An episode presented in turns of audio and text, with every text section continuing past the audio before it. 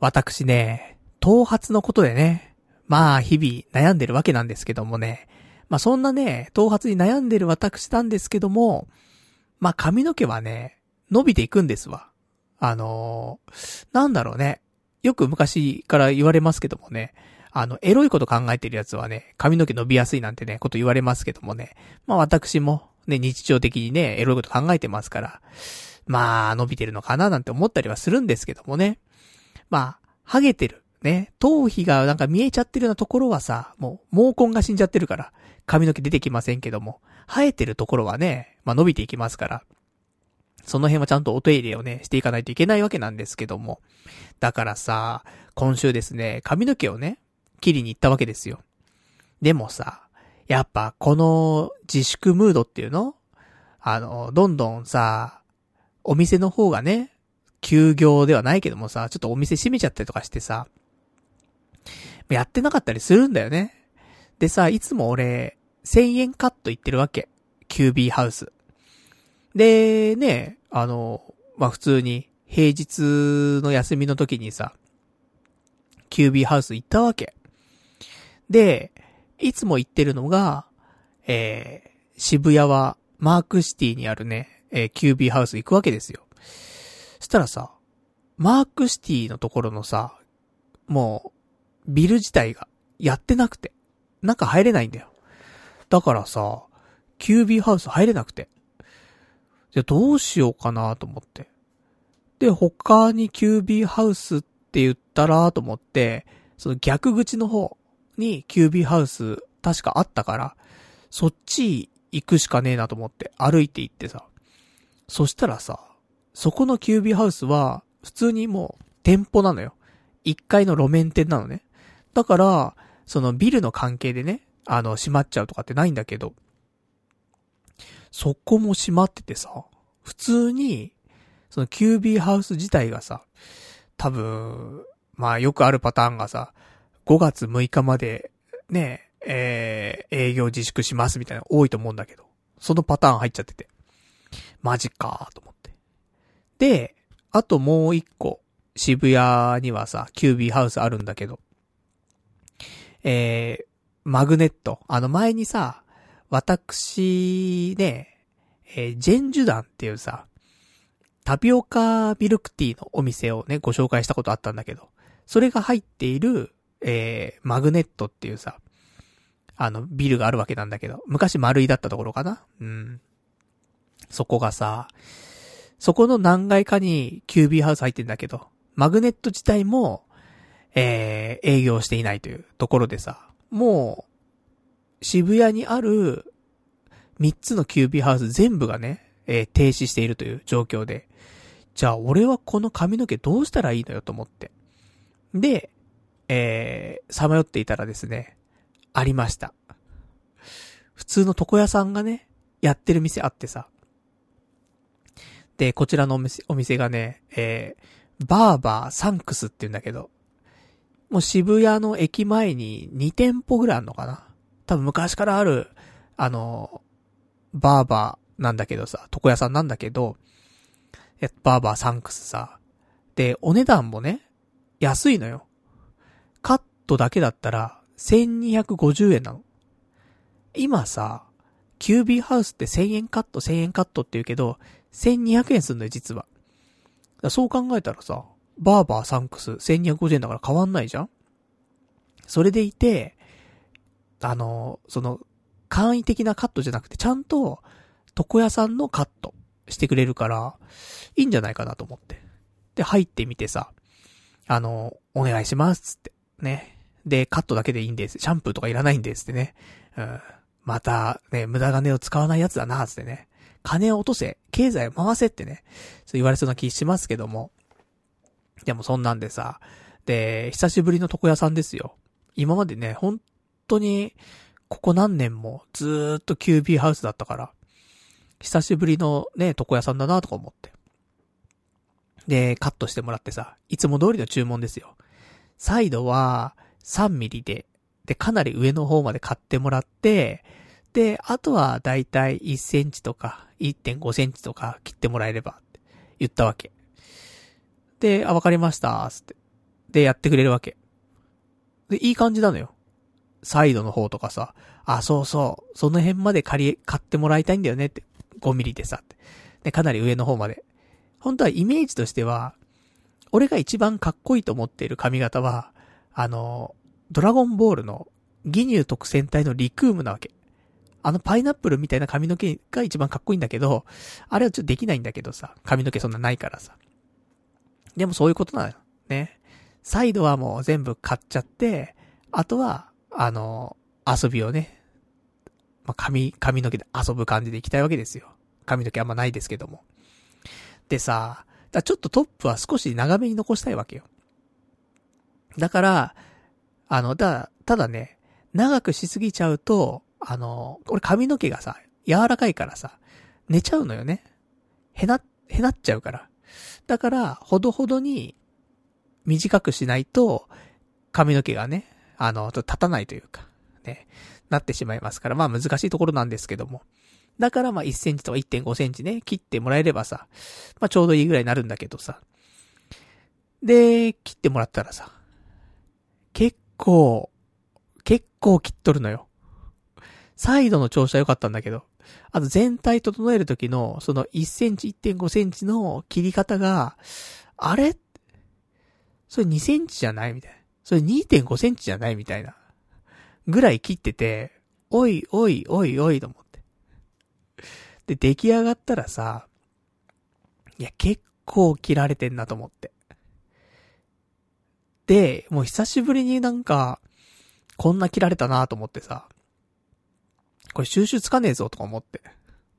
ぐらいね、俺の M 字がさ、いつもさ、髪の毛少し長めにしてるからさ、そういうトップとかさ、それをうまく、あの、使ってさ、ずらしてずらして、で、スタイリングして、隠して隠して、ね、で、奇跡が起きるわけなんだけど、もうそれできるほどの髪の毛の長さなくてさ、おいおい、やべえやべえと思って。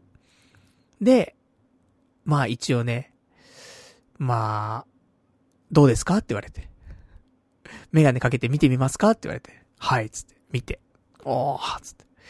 結構切られてんなーと思って。どうですか？つって言われて。あ、大丈夫です。つって。じゃあ、ね、あの、髪の毛払っていきますね。って言われて。はぁ、つって。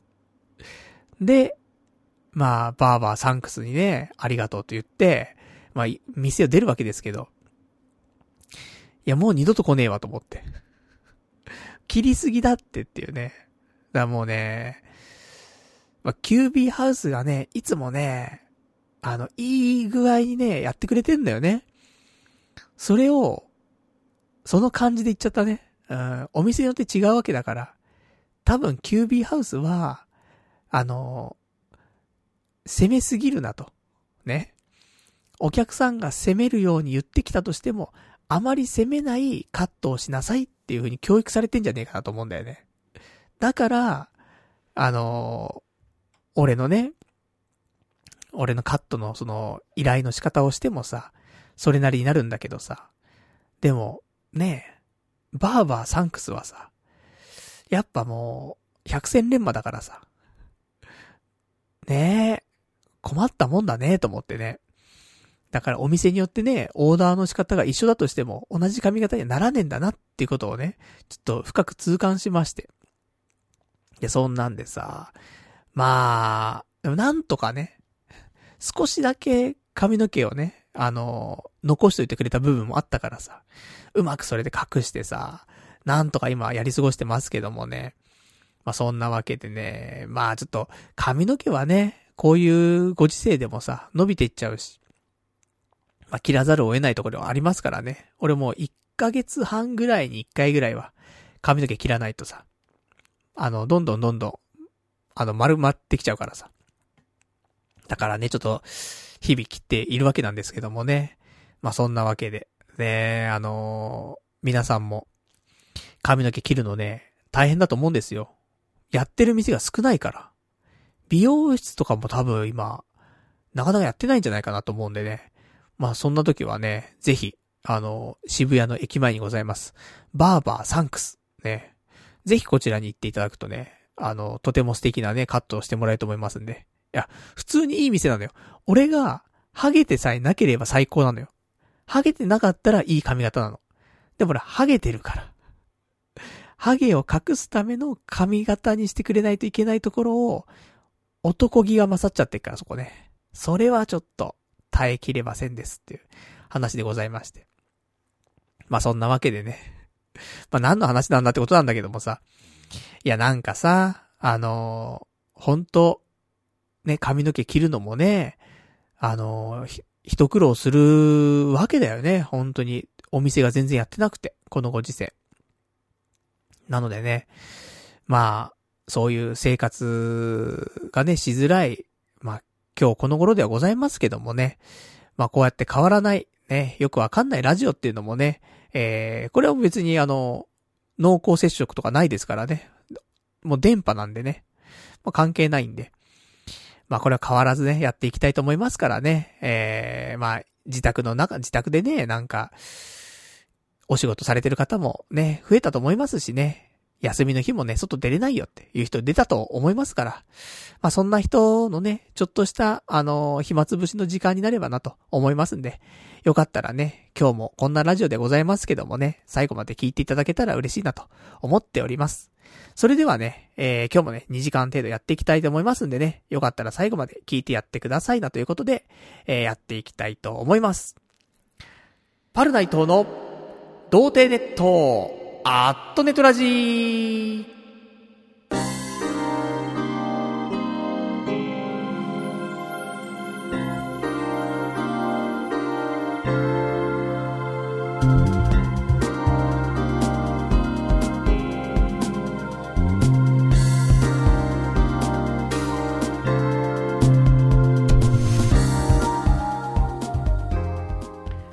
改めまして、童貞ネットアットネットラジパーソナリティのパルダイトです。こんばんは、というわけでね。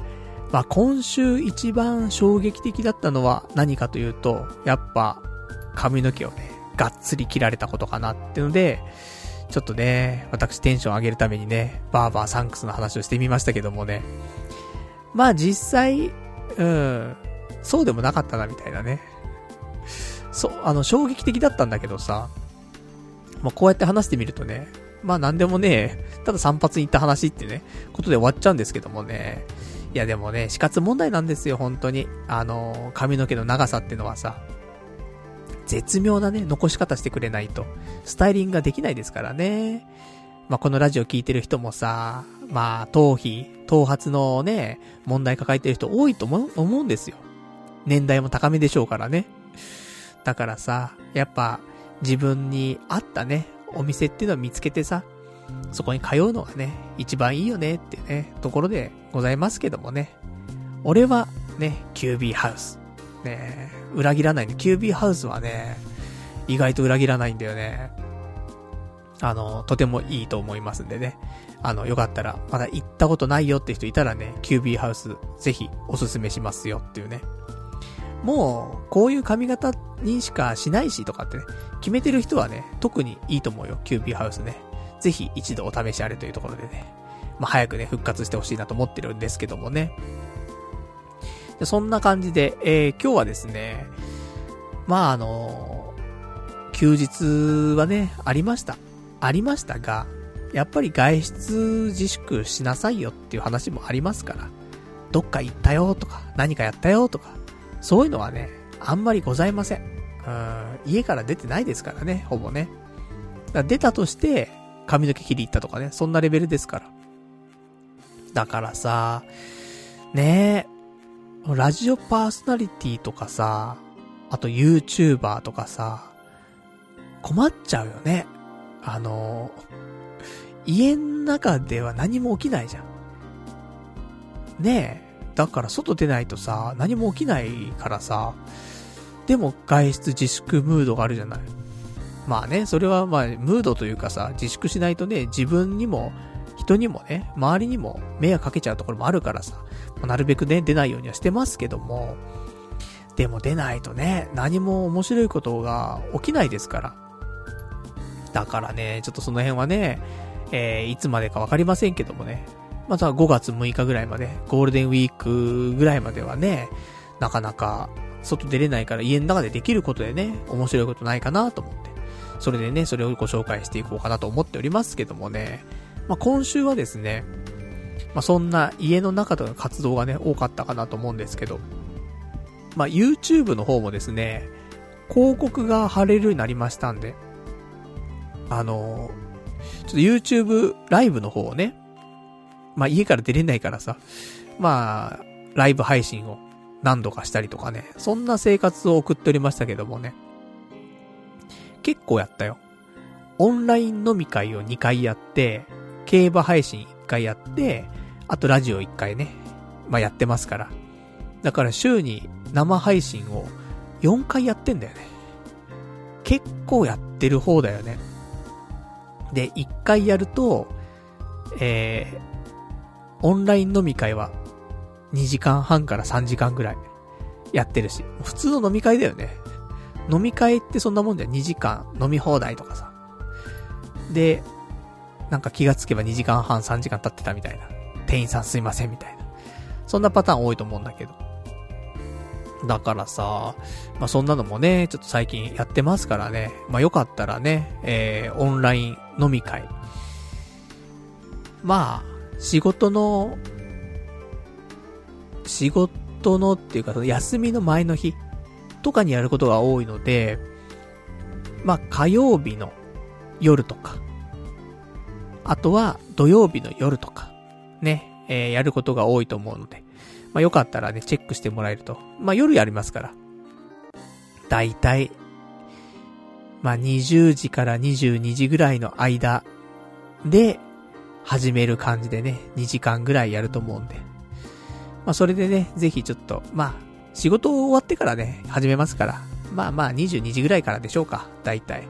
そっから2時間ぐらいね、えー、24時まで、飲み会というのもね、えー、ちょっとやっておりますから。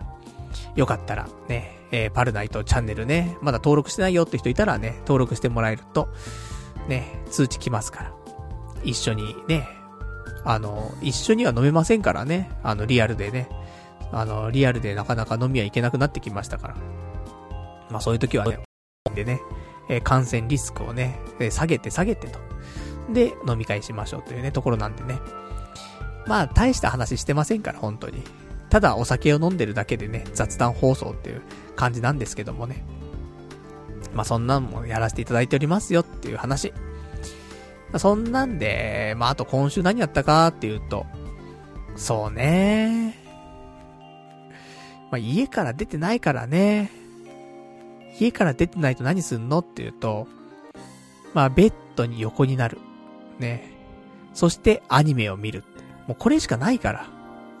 というわけで、今日はですね、皆さん、お待ちかねではない、ね、いつものこのコーナー、ね、四半期に一回ございます。2020年、春アニメレビューのコーナー、ね。まあ、はに、春アニメインプレッションだね。やっていきたいと思ってますんで。まあ、だから今日は、あまりね、あの、食いついて聞かなくても大丈夫です。ね。むしろ今週は、あの、飛ばして、ね、聞いてもらっても大丈夫でございますんで。まあ、できる限り、あの、最初の方にね、話したいことを話させていただいて、で、その後ね、えー、アニメレビュー話しますから、まあ、前半戦聞いてもらって、で、後半は、うん、じゃあちょっと疲れたからね、今日はいいかな、みたいな。どんだけ俺はね、アニメレビュー自信ないんだって話なんだけど。いや、そもそも、いや、もちろんね、俺のアニメインプレッションの、えー、アニメインプレッション自体が面白くないって話もある。だけど、そもそもそう言ってくる人は、アニメを見ない人たちだからさ。だからね、あの、アニメ見る人たちに対してね、ちょっとやっていきたいと思いますから今日はね。あの、一応今回もランキングつけました。ね。そのランキングを元にね、まあ、今期見るアニメなんかもね、えー、ちょっと厳選してもらえたらなと思っておりますけども。まあ、そんなわけで、ね、えー、まあ、今日もやっていくわけなんでね、えー、こちら、じゃあ、ちょっとご紹介していきましょうかね。まあ、そんなんで。じゃあ、童貞ネット、アットネットラジ。この番組は、羊ガエル水族館さんと、桜さんの提供でお送りいたします。まあ、そんなわけで、えー、今日はですね、あの、久しぶりに提供がついております。ありがとうございます。えー、羊狩り水族館さんとね、桜さんがね、今回ちょっと提供者様という風になっておりますんで、なかなかね、あのー、1回の放送に2人のね、えー、スポンサー様がつくってことはね、なかなかないんですけどもね、今回はね、タイミングがね、ちょっと合いまして、お二人なんでね、ちょっとあの、いただいてます、えー、メッセージの方をね、読んでいきたいと思います。じゃあ、えっ、ー、と、桜さんの方からかな、えー、メッセージいただいております。えー、イチャモンつけてすいません。なんかうまいもんでも食ってくださいな。アマゾンギフト券をお送りしますというね。えー、そんなメッセージをいただきました。ありがとうございますと。ねえ、ー、美味しいもんをね、食べたいと思いますっていう。ねそういう、ちょっとアマゾンギフト券をいただきましてありがとうございます。ちなみに、アマゾンギフト券はですね、えー、もう今どうやって送るんだろうね。送り方が今書いてないはずなんだけどね。こうやって送ってきてくれるってことだとすごい嬉しいんですけどもね。あのー、Amazon ギフト券ってメールアドレスに送れんだよね。で、えっ、ー、と、Amazon のページで、えー、ギフト券を送るみたいなやつで、で、送り先を、あの、いつものね、えー、お便りの宛先、ラジオアットマーク、童貞 .net ね、こちらに送ってもらえるとね、私に届きますから、ということでね。まあ、バルナイト、ね、えー、応援するよと、ね、童貞ネット応援するよという方いらっしゃったらね、ぜひ、あの、こうやって送ってもらうとですね、合わせてメッセージの方も付けられますから、そのメッセージをね、えー、スポンサー様と提供者様ということでね、読ませていただきたいと思いますんでね。ぜひ、あの、その辺もね、えー、送っていただけたら、ね、大変喜びますというところなんですけども。あの、このイチャモンつけてすいませんっていうね、コメントありましたけども。これはですね、あの、なんか、パズドラの回かな私がね、YouTube ライブでパズドラ配信してた時にね、桜さんが、ね、見に来てくれて、で、コメントをね、残してくれてたらしいんだけど、俺がもう、ガンスルーしてたらしいのよ。で、なんで、そのコメント全く読まないの？みたいな話を、改めてね、別のところで話が出て、やれ、い、いたっけ？みたいな。桜さん、いた？みたいな。なって。で、いろいろと調べてたところ、えー、まあ、桜さんがね、あのー、パズドラ配信の時になんかうまくログインできてなかったっぽくて、で、あの、俺とか、まあ、他の周りの人にはなんか発言が見えない状態だったっていうね、ところで。で、それで、ちょっとイチャモンつけてすいませんっていうね、あの、ことだったと思うんですけどもね。ちゃんと、あのー、見えるコメントはね、全部見てるんで。で、できる限りね、あの、返しにくくないコメントに関してはね、返してますんでね。あの、これからもね、YouTube ライブやってきますし、あと、このね、ポッドキャストの方もやってきますから、まあ、お便りだったりとか、コメントとかね、いただきましたらね、えー、できる限り、ね、番組が面白くなるんであればね、できる限り読んでいきますから。たまにね、やっぱボディーブローもね、あのー、来るとは思うので、そういう時はね、なかなか読みづらいなって時もありますけどもね、基本的には読んでいくスタイルでね、やっていきたいと思いますから。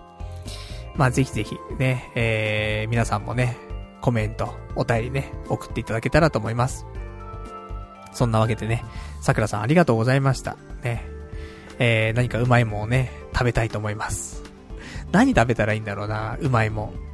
今、あの、ね、アマゾンギフト券だからさ、アマゾンで買えるものとかね。で、美味しいものないかななんて思ってるんだけど。あの、熊本もっこすラーメンとか、あと、俺、早茹でペンネみたいな。セブンイレブンで売ってるやつなんだけど、早茹でペンネみたいなのあってさ、マカロニみたいなやつね。で、そこに、カレーかけたりとか、ミートソースかけたりとかして食ったりするんだけどさ。ただそのレトルトのさ、なんか美味しいやつないかなと思って、ご飯にかける系のやつね。で、ちょうど Amazon で探してたのよ。だからね、あのーいただいた Amazon ギフト券の方でね、そういうちょっとレトルト食品をね、ちょっと買ってみたいと思います。ね。買ったらそれを使って、なんかレビューしたらいいのかな ?YouTube の方でもね。今日は、こちらを買ってみました、つって。でねーん、つって。カレー、つって。〇〇食品のレトルトカレー、つって。それ毎日変えて。うーん、辛い。ね。全然面白くないもんね。もう何、何が面白いんだかわかんないから今ね、YouTube とかね、動画をアップするにあたって。昔はね、なんか、これやったら面白いんじゃねえかなとかって思ってさ、いろいろやってましたけどもね。最近は本当に何の動画上げたら面白いのかがもう全然わかんなくなってっからね。ちょっと、あの、瞑想しておりますけどもね。何か、ご飯系、いや、美味しいですしか言えないからな。まあ普通にまずはね、プライベートでね、美味しいものをね、食べさせていただきたいと思います。ありがとうございます。で、あと、もう一つね、えー、ご提供者様ね、いただいてます。ラジオネーム、羊がいる水族館さん。ね、えー、コメントいただいております。えー、大学新卒で入社してから15年働いた会社を辞めることにしたよ。来月いっぱいまで事務処理や引き継ぎがあるけどな。夜勤の多い仕事だったし、肉体的には40手前で退職できてよかったと思う。こんなご時世でしばらく再就職も難しいだろうし、蓄えでのんびりやっていくよ。コロナウイルスで世界全体が緊急事態だな。これからの数年で社会が大きく変わっていくかもしれない。頑張れよ、パルさん。俺も頑張るよっていうね。えー、そんなコメントをいただきましたありがとうございます。そして Amazon ギフト券もありがとうございます。というところでございます。ねすごいね。15年間働いてたんだね。今、今の会社ね。だから新卒で入ってってことだから一つの会社でね、15年でしょいや、続けらんないよ、なかなか。15年。すごいよね。俺15年あったら5回は転職するからね。うん。持って3年だから。3年しか持たないからね。本当に。いや、すごいね。で、ね、来月いっぱいでってことなんで、5月末ですか。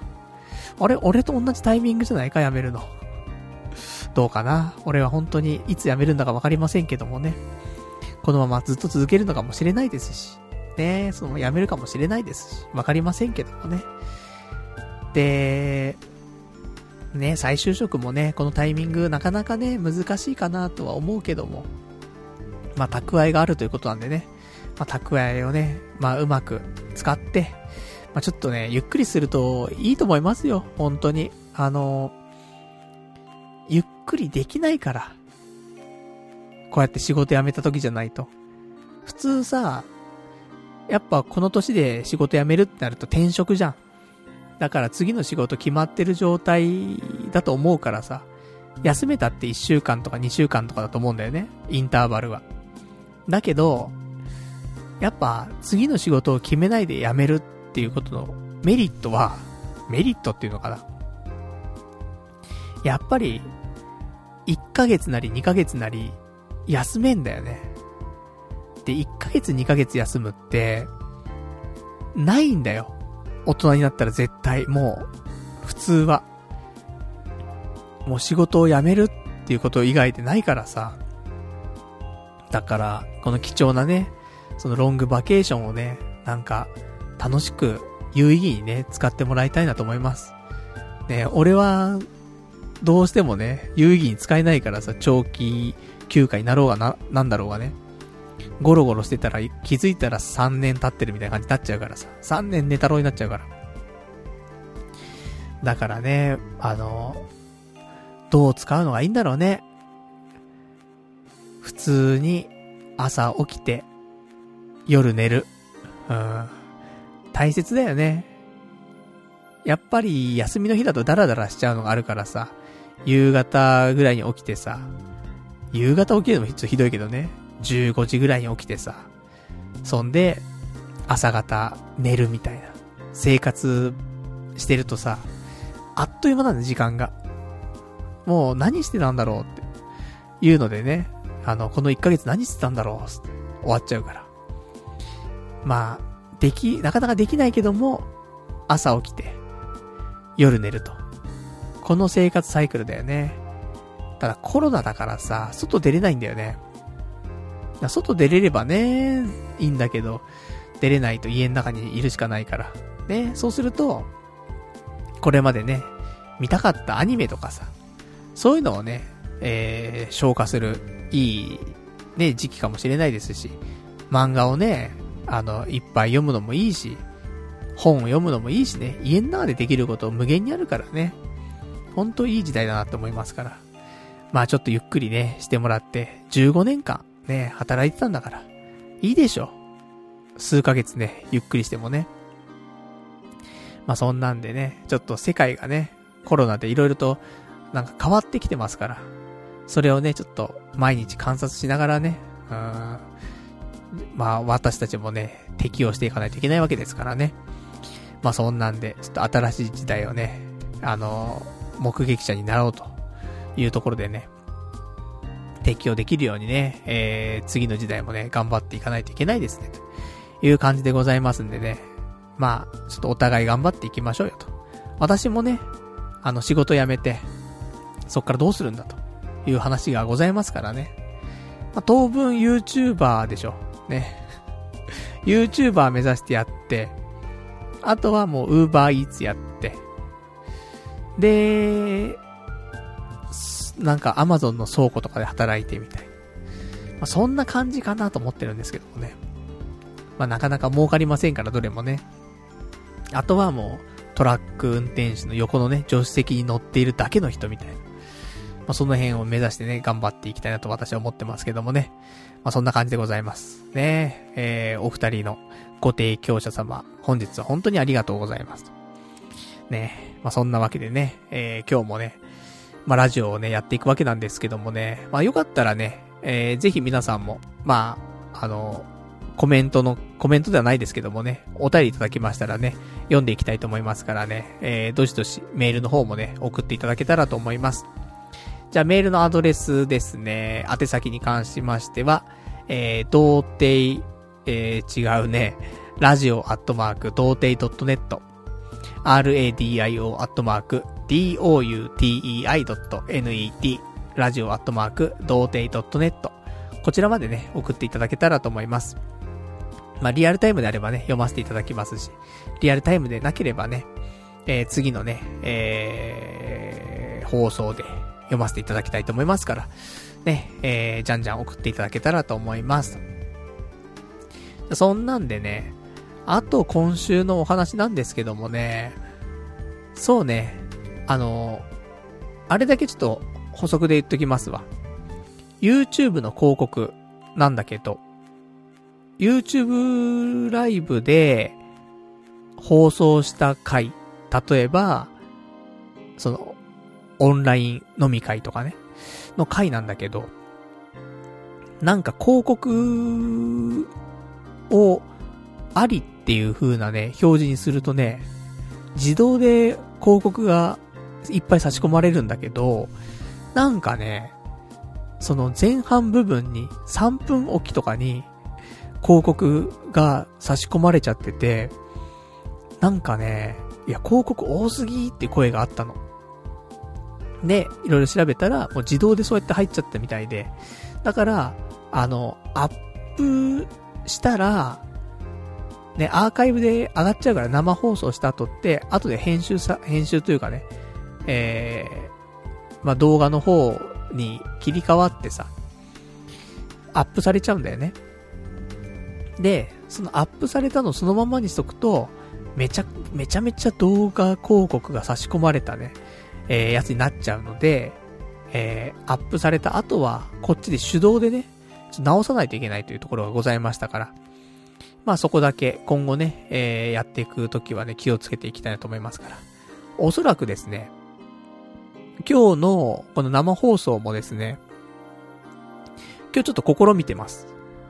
何を試みてるかというと、あの、YouTube ライブで、えー、ラジオやるとき、いつもは、えー、ライブ配信版、ね、えー、第何回、童貞ネット、アットネットラジ、ね、2020年何月何日とか、それ入ってるんだけど、タイトルにね。で、このタイトルに入っている童貞ネットの童貞という字。いつもだったら、ね、えー、セックスしたことない太郎くんのことをね、えー、指す童貞を使ってるわけなんだけど、今日はですね、えー、その童貞を変えてあります。漢字の方ですね、えー、道のほどと。ね、あの、やはり人生迷ってね、えー、いる人間が放送してますから、この道を行けばね、どこにたどり着くのかというね、そういう、まあ、道のほどですよ。っていうことでね、さまよってる、ね、男が、まあ、2時間喋ってますっていうラジオなんでね、そういう意味では、その、セックスしたことない太郎くんの童貞ではなくて、ね、おじさんが道を探してね、さまよって歩いておりますと。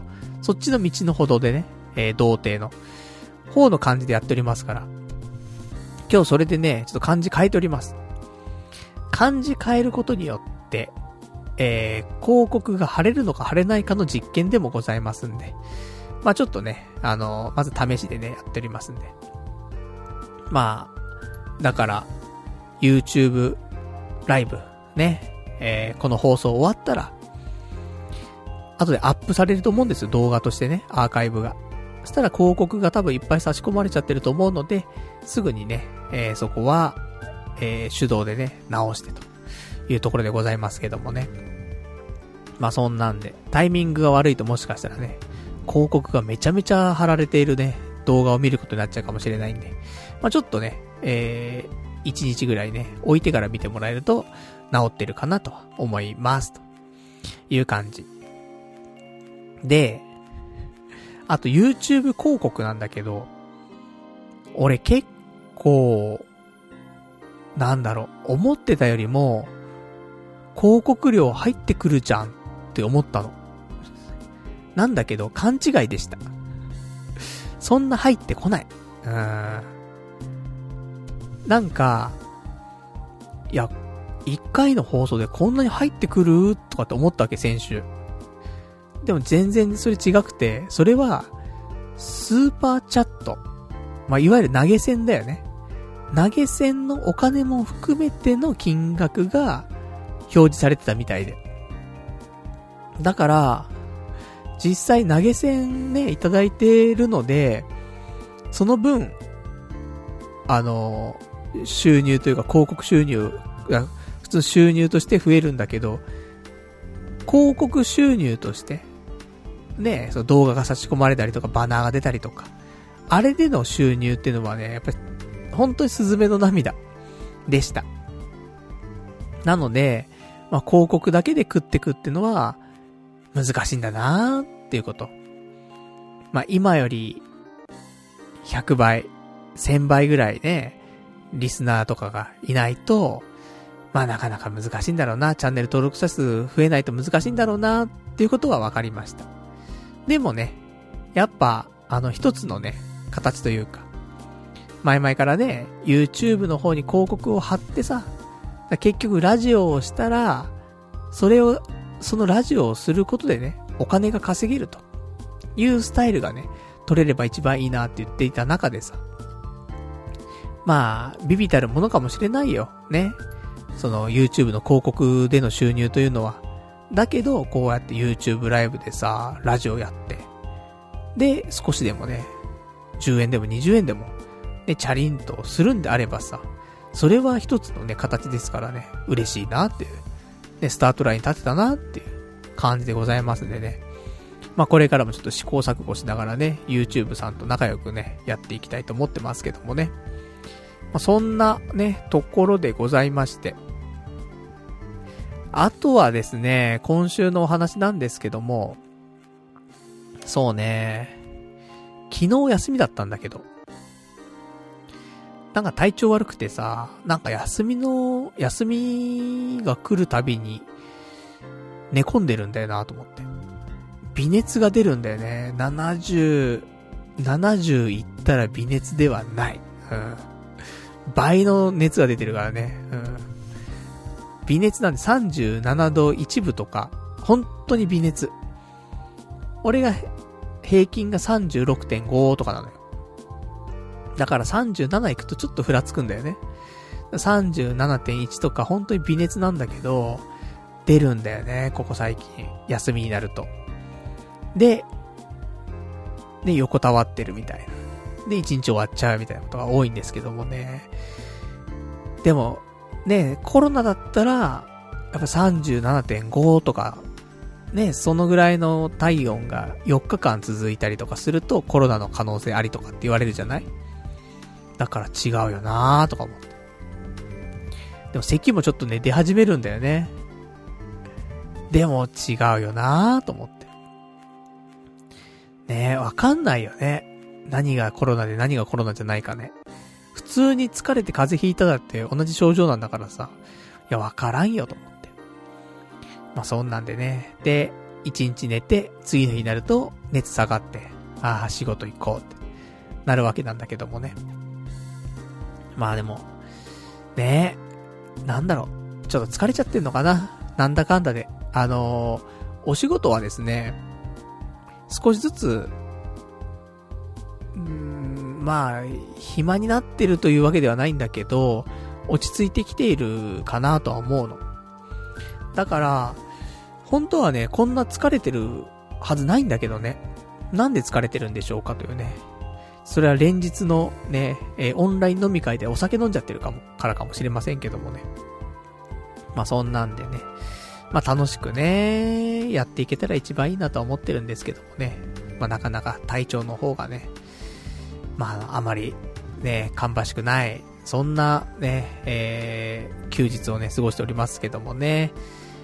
えー、そんな休日ぐらいだったのかな今週。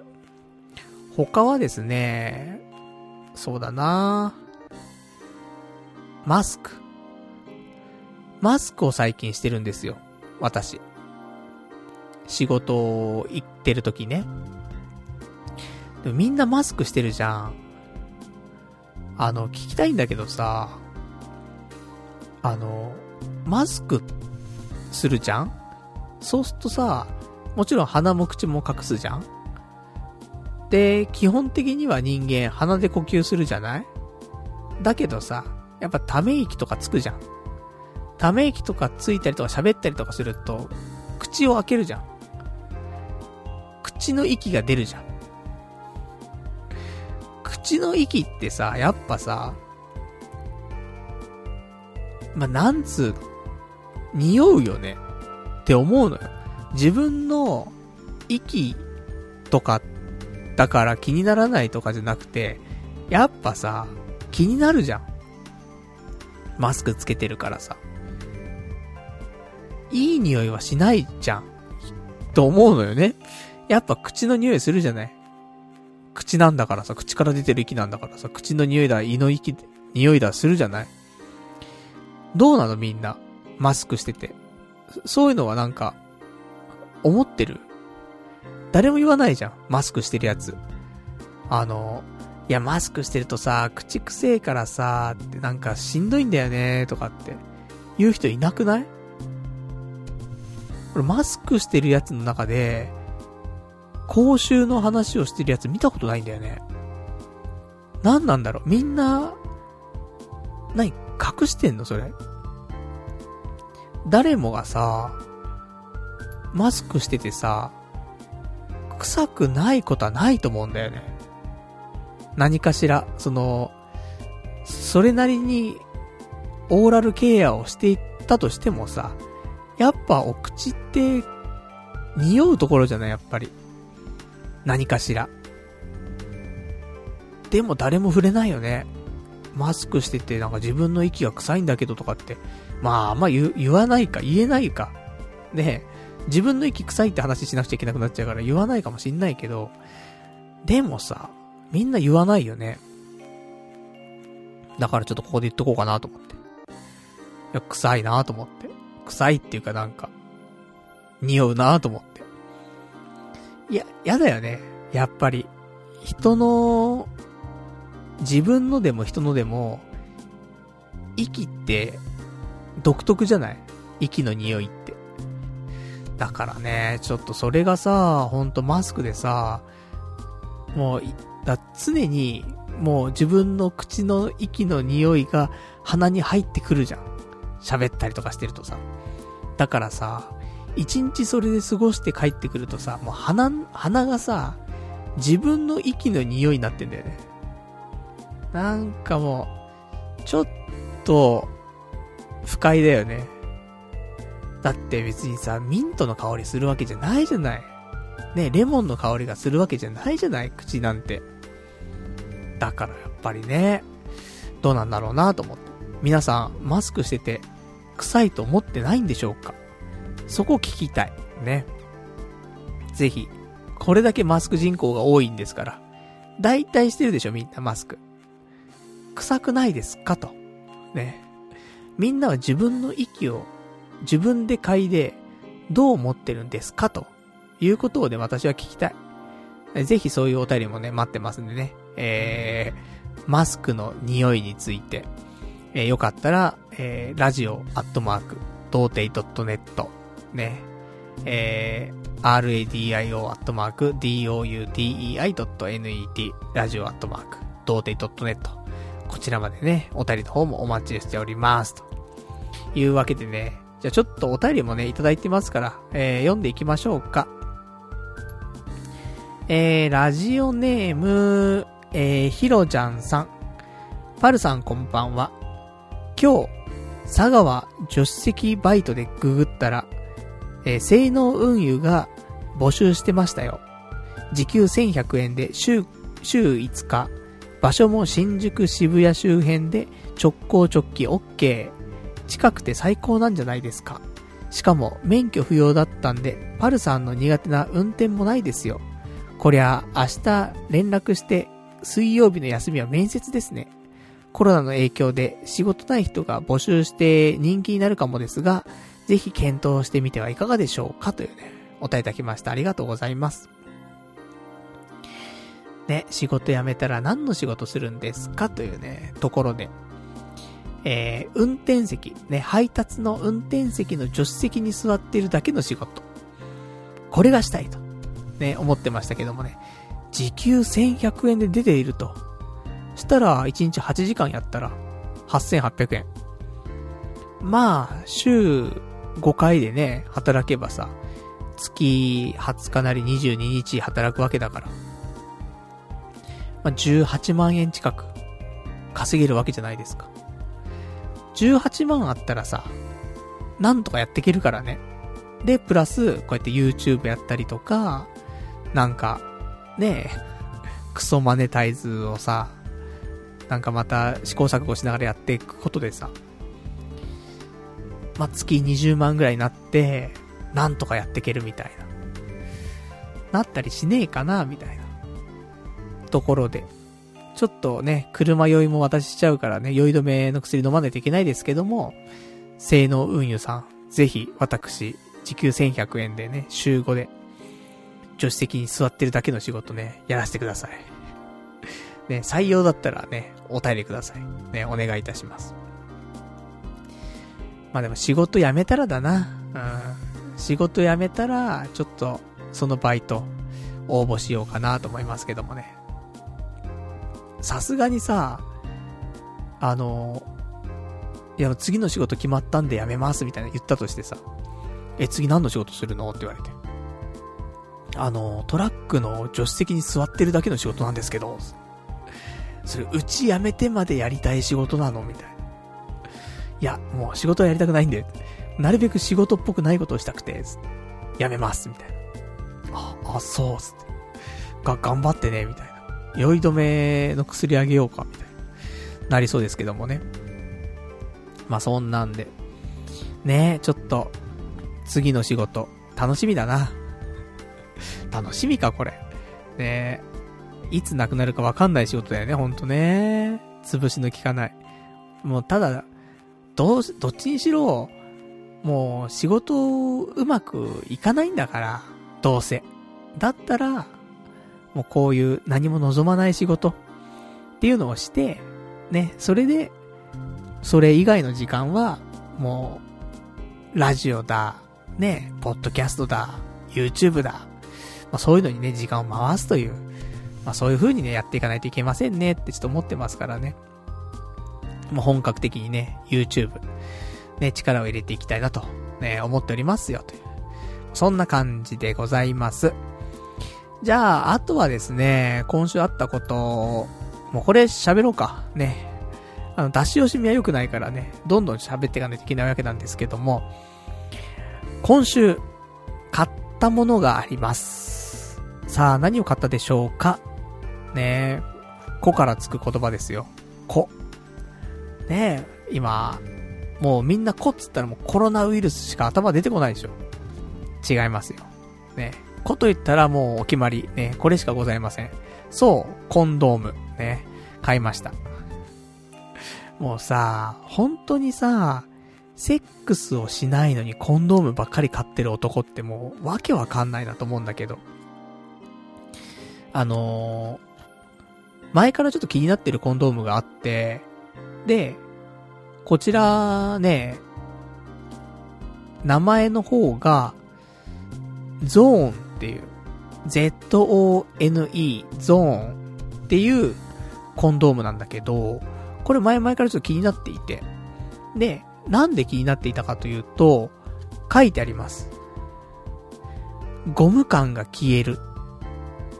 99%みたいな。なんか、二人の満足度アップ。99%みたいなこと書いてあるの。で、なんだろうかっていうところなんだけど、あのー、ゴムの装着感を限りなくゼロに近づける独自開発のステルスゼリーっていうのがね、使われてるらしいのよ。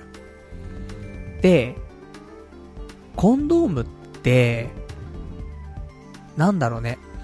あのー、ゴムの薄さだったりとか、質感だったりとか、そういうので、どんどんどんどん改良されていって進化していったと思うんだけど、今回のこのゾーンってやつに関しては、その、もちろんこだわりあると思うよ。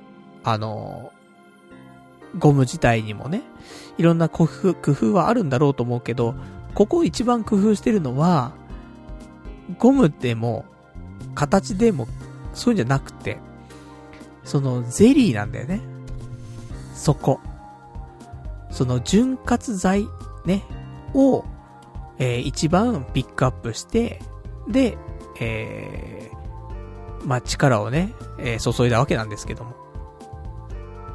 で、これ何かというとですね、中にもゼリー、外にもゼリーがついてるんですね。で、ステルスコートってされてて、えー、コンドーム使用時の違和感を解消解消する独自のゼリー技術。そして、優れたフィット感のラテックス剤。そして、ナチュラルタイプ。ピンクカラーつってね。まあ、最後の方は何でもないんですけども。で、実際使ってみました。あのー、これのいいところは何かっていうと、コンドームの中にゼリーが入ってるのね、少し。なので、あのー、カリオナトレーニングするときにさ、まあ、中にローション入れたりとか、あと、独自のローションというところでね、あの、ナチュラルロー、ローションね。ナチュラルローソンみたいになっちゃってるけどね。ナチュラルローションというところでね、えー、我慢汁を出すと。本当にナチュラルローソンと別ベクトルだな。ね、我慢汁出すっつって。カウパー先生出してあげるわけ。で、それをいっぱい出すことによって、えー、コンドームの中がヌルヌルして、で、えー、ナチュラルローションになると。いうところもあったんだけど。その両方、ね、我慢汁でもないし、あのー、ローションでもないし、もう、元々に、その、コンドームの方にね、ゼリーがもうなんか入ってると。だから、もう普通にこのコンドームをはめれば、そのまま、えー、特に、特にローション使う必要もないし、我慢汁出す必要もなく、えー、すぐにカリオナトレーニングが始められるっていうのが優れてる部分だと思って買ったわけ。だけど、これはいい誤算で、あの、コンドームの中にだけが、中にだけゼリーが入ってるわけではなくて、コンドームの周りにも、えー、薄くさらっとした潤滑剤が塗ってあるのよ。それによって、その、今までは、ゴムの中をヌルヌルにさせることによって、ゴムとチンコの摩擦を生んでいたわけなんだけど、実際には、えー、ゴムとチンコはそんなに摩擦をしなくても、ゴムの周りに潤滑剤があることによって、気筒を刺激することができるの。ね、この、ゴムの周りの潤滑剤を、があるからこそ、そこ滑るから。滑って気筒を刺激することができるから、中がヌルヌルしてようがしてまいが、外がヌルヌルしてれば実は、カリオナトレーニングが可能だったということが、今回このコンドームを使ったことによって分かりましたと。いう話なんだよね。まどんな話なんだってことなんだけどさ。だから、あのー、個人的にはよ、あのー、想像は、中のゼリーが入ってるから、あの、従来のカリオのトレーニングできると思ってたんだけど、全然そうじゃなくて、それはそれで、ね、あのまあ、プラスだったんだけど、周りに潤滑剤がついてることで、えー、外側からのアプローチのカリオナトレーニングができるようになっていたというところでね、あの、おすすめのコンドームですね。結構いいんじゃないかなと思って。で、結局ね、あの、俺これつけてセックスをしたことがないから全くわかんないんだけど、俺これ結構いいと思うよ。実際、やるとして。なんか、なんか良さそうな気がするな。まあ、あくまで想像でしかないんだけど、やっぱね、あのー、女性器のぬるぬる、でも女性器のぬるぬるがあれば問題ないのかな？もうわかんねえな。その辺がもうよくわかんない。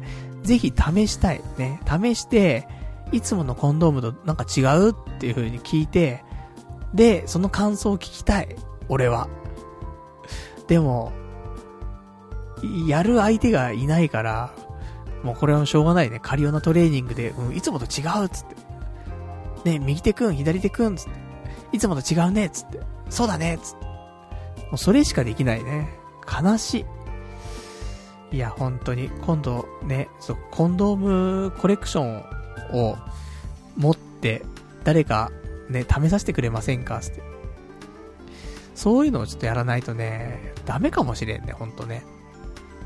ぜひこのね、あの、ゾーンっていうコンドーム、いい気がする。あの、セックスする機会がある人ね、あの、もしいらっしゃったらね、ちょっと使ってもらいたいなと思うんだよね。なんかいいよ、多分。うん、装着感っていうのはね、結構、ない感じすると思うよ。うん、ゴム感が消えるって書いてあるけど、なんかね、装着感とゴム感とね、いい感じだったんだよね。うん。ぜひちょっと、カリオナトレーニングするにもね、優秀なコンドームなんだけど、セックスするときもね、まあ、むしろセックスするためにコンドームあるんだけどもさ、ね、あのー、すごく良さそうな感じするので、えー、もしパートナーがいる方はね、えー、このコンドーム使ってもらえたらよろしいんじゃないかなと思います。私もちょっと今度、あの、ソープとか行くとき、このコンドーム持っていこうかな。こ、この持参したやつでもいいっすか？つって。あのこれ良さそうなんですよ。つって。ただ試す相手がいなくて、ちょっと一回つけてやってみたいんですけどいいっすか？つって。怖いよね。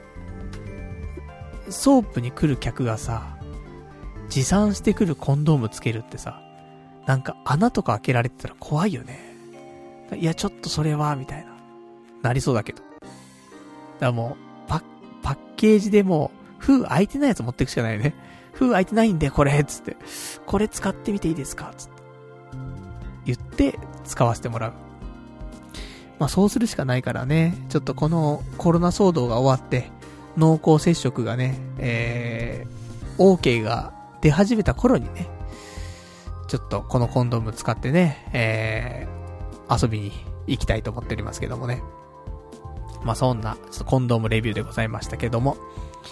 じゃそんなところで、えー、まあ、お時間もほどほど来ましたんでね、えー、そろそろ行きましょうか。ね。もう1時間ね、お話ししちゃいましたからね。じゃあ残り1時間何するんですかっていうと、えー、こちらでございます。ね。もちろんやっていきますよ。ね、そろそろやります。そう、こちら。2020年、春のアニメインプレッション。やっていきますよ。ね、お待たせしました。ね、えー、1億2000万人のアニメファンの皆様、そしてね、えー、1億2000万人のね、アニメ全然興味ない皆様、ね、お待たせいたしました。えー、まあ、このね、時期来ましたら、やっていきます。えー、新しいアニメね。だいたい1話見て、ね、判別しましょうというね、えー、アニメインプレッションのコーナーでございますけども、えー、今期もですね、変わらずアニメ見ております。前期もね、あの、ちゃんと見てましたけどもね、2020年、冬アニメとかもね、まあ、結局30本ぐらい見てたと思うんですけども、今期も変わらず見ております。えー、今期はですね、全部で27本見ております。まあ、プラス、えー、引き続き見てるやつ、あのー、冬からやってるやつとかね。で、まだ春だけど、あの、まだ終わってないやつとかね。そういうのも見てたりしますけど、今期、その新しく始まったやつだけでね、えー、27本見ました。じゃあ早速やっていきます。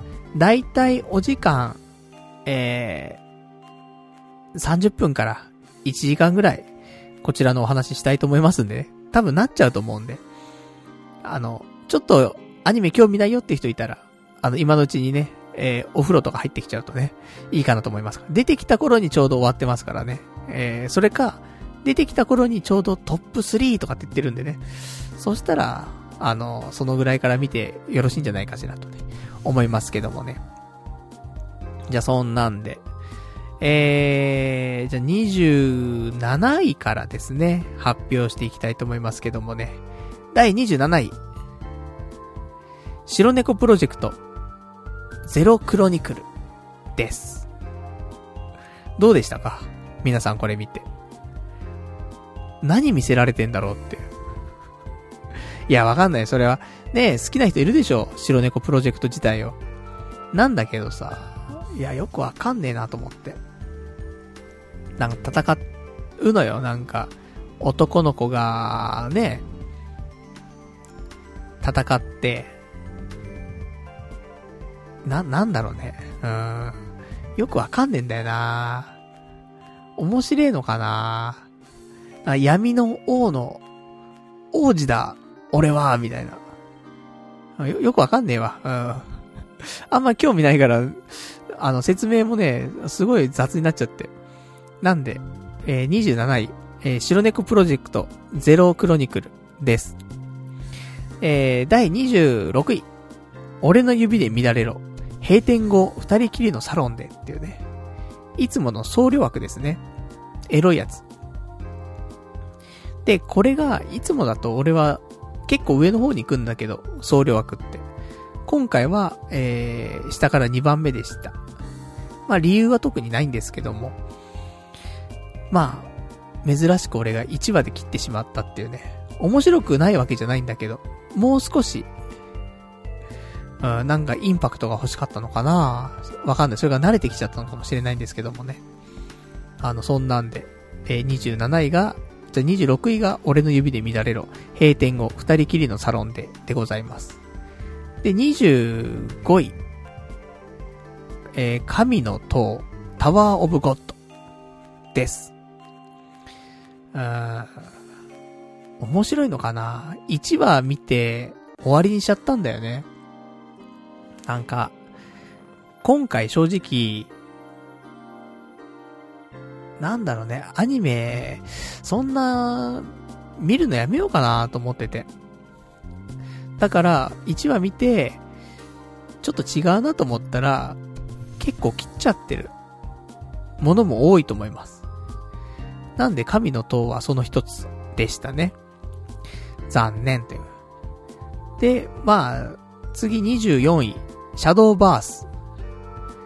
うん、まあ、ソーシャルゲームの、ね、スマホゲーとかの、アニメ化が今回すごく多くて、その白猫プロジェクトもそうだし、シャドーバースもそうだし、あとそのうち出てくるプロ、プリンセスコネクトとかね、プリコネ。とかその辺も、まあ結局、アプリゲーとかのアニメ化っていうやつで、結構外すんだよね。アプリゲーのアニメ化って。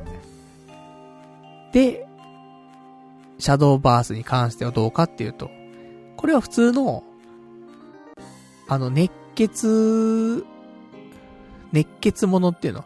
いわゆるその、子供が好きそうな、そのなんか、学生のね、お兄ちゃんが、シャドーバースっていうゲームをして、どんどんどんどん強くなってって、みたいな。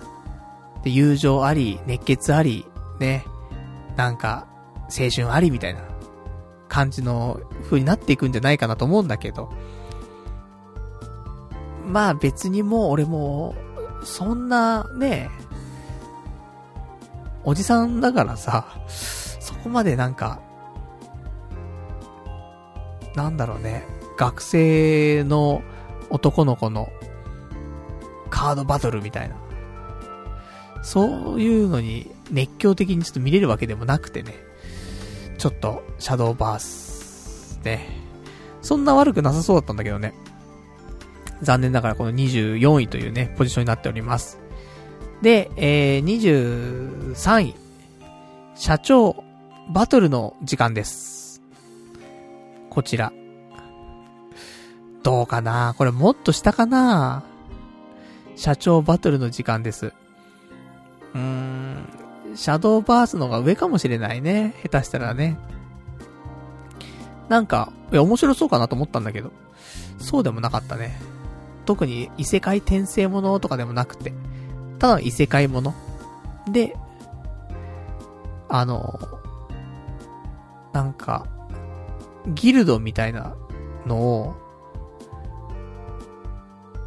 ギルドみたいなところの社長が、いなくなっちゃったんだからなんかで、あんま面白くなかったからなうん、うる覚えなんだよな。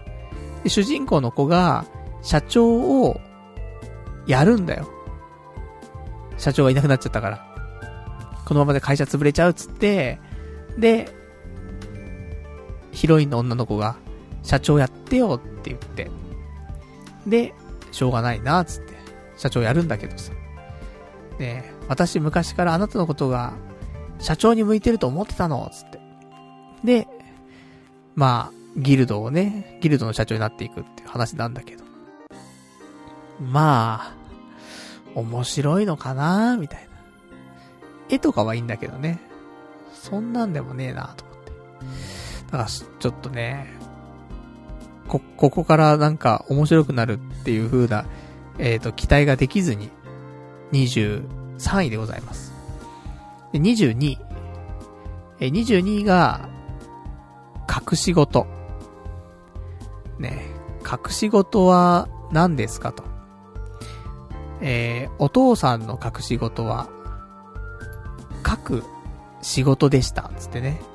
漫画家のお父さんのお話なんだけど、娘にね、漫画家ということをバレたくないと。で、それを隠しながらね、えー、お仕事したりとか、とかそんな話なんだけど、あーどうなんだろうねと。あの、勝手に改造のさ、久米田先生。なんだけどね、書いてるのが。絶望先生とか。なんだけど、なんか、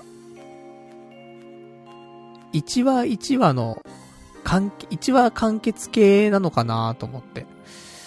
今は、ちょっとストーリーっぽい方が見たいなーなんていう時期でさ。だからすいません。隠し事は、えー、この順位になっております。まあ、見るときのね、その自分の気持ちだったりとか、心だったりとか、それによってね、えー、このランキングとかっていうのは結構変わると思うんでね。あの、好み。結構好みでね、えー、今回は選んでるかなってところで。えー、これは第22位でございました。次第21位。新桜大戦 G アニメーション。新桜大戦。ゲームも出てたね。プレイステ4でね。どうですか？やりましたか？ね今まで、キャラクターデザインが藤島康介先生だったところが、あの、久保太斗先生に変わったよね。キャラデザが。まあ、それも、あるのかなやっぱ、桜大戦と言ったら藤島康介先生でしょみたいな。ところも、まだ、おじさん脳としてはね、あるのかもしれないけども。まあ、でも、普通にそういう目では、ね、見ずに、普通にアニメとしてね、面白いかなと思って、1話見たんだけど。うーん、そんな、そんなんでもないかなーなんて思って、うん、21位でございましたね。うん。いや、なんか、こっから、面白くなんのかなと思って。うん、そんななんか、そんな面白くならなそうだよなって思って、できてしまいましたけどもね。それは桜大戦 G アニメーションでした。で、もうサクサク行こう。ね。この辺はもうだって、下位打線なんだから、もう、ただ名前紹介するだけでもいいぐらいだよね。で、第20位。ミュークルドリーミーっていうアニメなんだけど。なんか、あのー、前の秘密のココ玉とか、ああいう感じの枠女の子、ちっちゃい女の子が見る感じのアニメなんだけど、なんか、天空からぬいぐるみが落ちてきてさ、妖精みたいなぬぐぬいぐるみがいてさ、で、そのぬいぐるみと一緒に、いろんなことを、なんか、困ってる人がいたら助けたりとか、なんか解決したりとか、えー、やっていくんだけど、また変身してね、女の子がね。魔法少女みたくなってやるんだけどさ。意外と、面白かったかな。まあでも2話見てないんだけど、もう1話見てもう、もういいかなって思ってんだけど、うん、意外と続けて見ててもいいかなって思う感じの、クオリティも高いし、キャラも可愛いし、で、意外と、主人公のキャラのね、そのヒロインの女の子よりも、ヒロインの、お母さんの方がいいね。お母さんが可愛い。うん、お母さんがエロいみたいな。そういうさ、もう、女の子が、ちっちゃい幼児の、幼女がさ、見るさ、アニメを見てさ、うん、お母さんエロいなとかね、言ってるのがもうやべえからね、と思うんだけど。まあ、そんぐらいね、ちょっとお母さんエロかったなと思って。まあ、お母さんつったって、俺よりも全然年下だからね、どうせね。だからエロいなって思ってもしょうがないかなと思うんだけど。で、次が、第19位。この辺からちょっとね、変わってきます。ちょっと悩むところだったんだけど、えー、19位は、リスナーズ。リスナーズがここに入ってきます。えー、監督かな？監督はエウレカセブンの監督。で、違ったらごめんね。多分そうだと思うんだけど。で、あと、原作の方が、あの、ジン、ジンさん。前もね、あの、ニコニコとかのさ、ボーカロイドとか、あの辺で、ちょっと、いい世界観をね、持って創作活動をしているジンさんってい、いるんだけど、その人の新しい、まあ、プロジェクトというか作品というか、になっております。リスナーズ。だから、曲とかは、やっぱ、ジンさんが作ってる曲だったりとかね、するので、曲はいいよね。で、ストーリーはどうかというと、どうなんだろうなと思って。面白いのかな？なんかね、プレイヤーっていう、種族っていうのかな？がいて。で、プレイヤーは、変なアンプみたいなのあんだけど、アンプみたいなの、特殊なアンプみたいなのと、プレイヤーが繋がることで、なんかロボットを呼び出せて戦うんだよね。でもこのアンプみたいなのが、よくわかんなくて。なんか、主人公の男の子がいるんだけど、主人公の男の子が、そのアンプ作りとかをするわけよ。が趣味でずっと作ってたわけ。で、とある時に、プレイヤーの女の子に出会って、自分の作ったそのアンプと、プレイヤーの女の子が繋がることになって、で、ロボットが出現して、みたいなさ。で、戦って、みたいになるんだけど、このアンプがさ、すごく、弱いんだよね。その、アンプの耐久性っていうの。中真空管とか入ってるから、ちょっと倒したりとかしただけで、真空管が割れちゃったりとかするのよ。なんだけど、そういう割にはなんか、崖の上から落ちちゃったりとかしても、そのアンプが壊れなかったりとか、そういうのがね、ちょっと引っかかるんだよね。だったら、アンプちょっと倒しちゃって、壊しちゃったみたいな、そういう描写いらないじゃん、みたいな。結構意外と頑丈よっていう風にしとけばいいのに、え、そんだけ脆いよっていうアピールしときつつ、結構雑に道中扱ってたりとかして、なんじゃろかってね、思ったりするんだけどさ。真空管それで割れちゃうよ、つって。この間も割れたでしょつって。でもそういうの気になんないの？つってね。そういうのもね、ちょっと、なんかね、統一してくれればいいのになと思って。とか、ね。まあ、おしゃれではあるけどね。映像とかはやっぱりエウレカセブンの監督さんなんでね。ってのありましたけどもね。ちょっと、3話まで見たけどもね。どうかな？みたいな。化けるのかな？どうかな？みたいな感じ。で、えー、次が18位。メジャーセカンド第2シリーズです。私、野球漫画ね、えー、結構好きなんですけどもね。メジャー。ね、大好物ですね。で、メジャーセカンド。ね、見てますよ、サンデーで。なので、あの、まあ、原作読んでるからね、内容もわかるんだけども、まあ、アニメ版もね、ちゃんと見てますよってことで、えメジャーセカンド第2シリーズもよろしいですねっていう感じ。なんかキャラデザが少し、前よりも、さらにちょっと可愛くなった気がするね。女の子のキャラとかね。良いんじゃないでしょうか。ね。えー、まあ、これからね、あの、重野五郎の息子、大悟がね、えー、もう中学生になって、で、頑張ってね、試合とかも出て活躍していきますからね。まあ、その辺、ちょっと見どころかなと思ってますけどもね。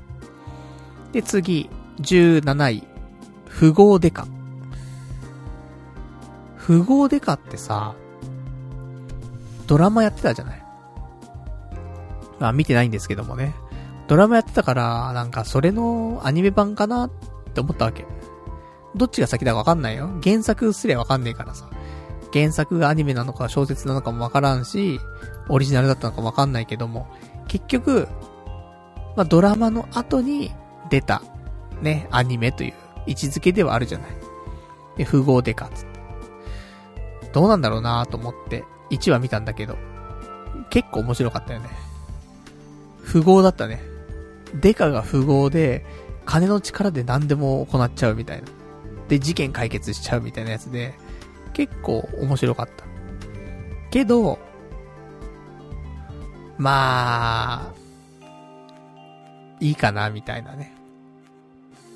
まあ、そんなんで、うん、17位でした。で、18位。で、16位。かぐや様は告らせたい。天才たちの恋愛頭脳戦の第2期だね。なんだけど、あのー、まあ、第1期は全部好きで見てました、全部ね。だけど、まあ、いいかなと思って。1期見てればもう十分お腹いっぱいかなと思って。2期は、そこまでね、見たいかなーっていうところでもなかったんで。一応1話だけ見まして。で、相変わらずいいクオリティで面白かったんで、ね、俺は見ないけども、えー、16位ということでね、載せさせていただきました。で、次が15位。食撃の相馬、豪の皿です。食撃の相馬俺結構好きでね、ずっと見てるんですけど。で、これが第5期なのかな。で、これも面白いですね。うん、いいんじゃないでしょうか。また新しい展開がね、え来てますけども。まあ、頑張ってね、えー、当月第一席になったからね、えー、相馬くんもね、だからここからね、あのみんなで力合わせてね、また立ち向かっていくんじゃないかなと思うからね。まあ、面白いね。料理漫画はね。料理漫画、料理アニメはね。どんな漫画でもアニメでも。うん、面白いと思うわ。まあ、俺が一番好きなね、料理漫画、料理アニメは、まあ、オーマイ昆布だからさ。オーマイ昆布かミスター味っ子。もうどっちかだからね。まあなんでね、偏ってますけどもね。まあ食撃の相馬もそうだからね、結局。あの、ミスター、味っ子もさ、定食屋さんだからね、実家は。で、食撃の相馬もね、定食屋だからね、実家がね。だから、そういう意味では一緒ですから。ねえ。なんか通じるものがあるんじゃないかなと思いますけども。で、次。え、第14位。玉読み。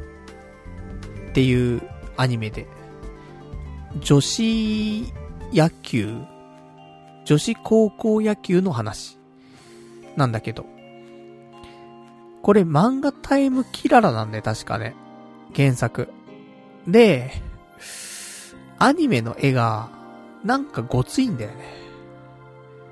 もっとキララっぽい絵にししてもよかったんじゃないかなと思うけど、なんかもう、リアル感、少し、うん、肉体の感じとかもね、ちょっとね、太めだったりとかして。だけどまあまあ、やっぱ野球、アニメ、見ちゃうよねっていうところで。あそんなんでさ、前ね、あの、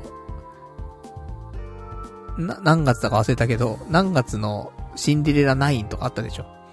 あれもね、全話見てましたけど、なんか、うん、野球アニメはね、まあメジャーもありますし、この玉読みもありますしね。まあ、今季は、まあ、結構楽しくね、えー、野球漫画見れるんじゃないかなと思いますけどもね。まあでも、うん、行ってここだろうね。14位だろうね。で、次、第13位。ギブン。ギブンってさ、今季なのかな？ちょっとわかんないんだけど、俺は見てなくて今まで。で、1話から始まってたから見たんだけど、ギブン、なんか、前期とかなのかな？前期とか前々期とかわかんないけど。なんかでも、一応、新番組として出ていたので、ね、ギブン入れました。なんかバンドのお話。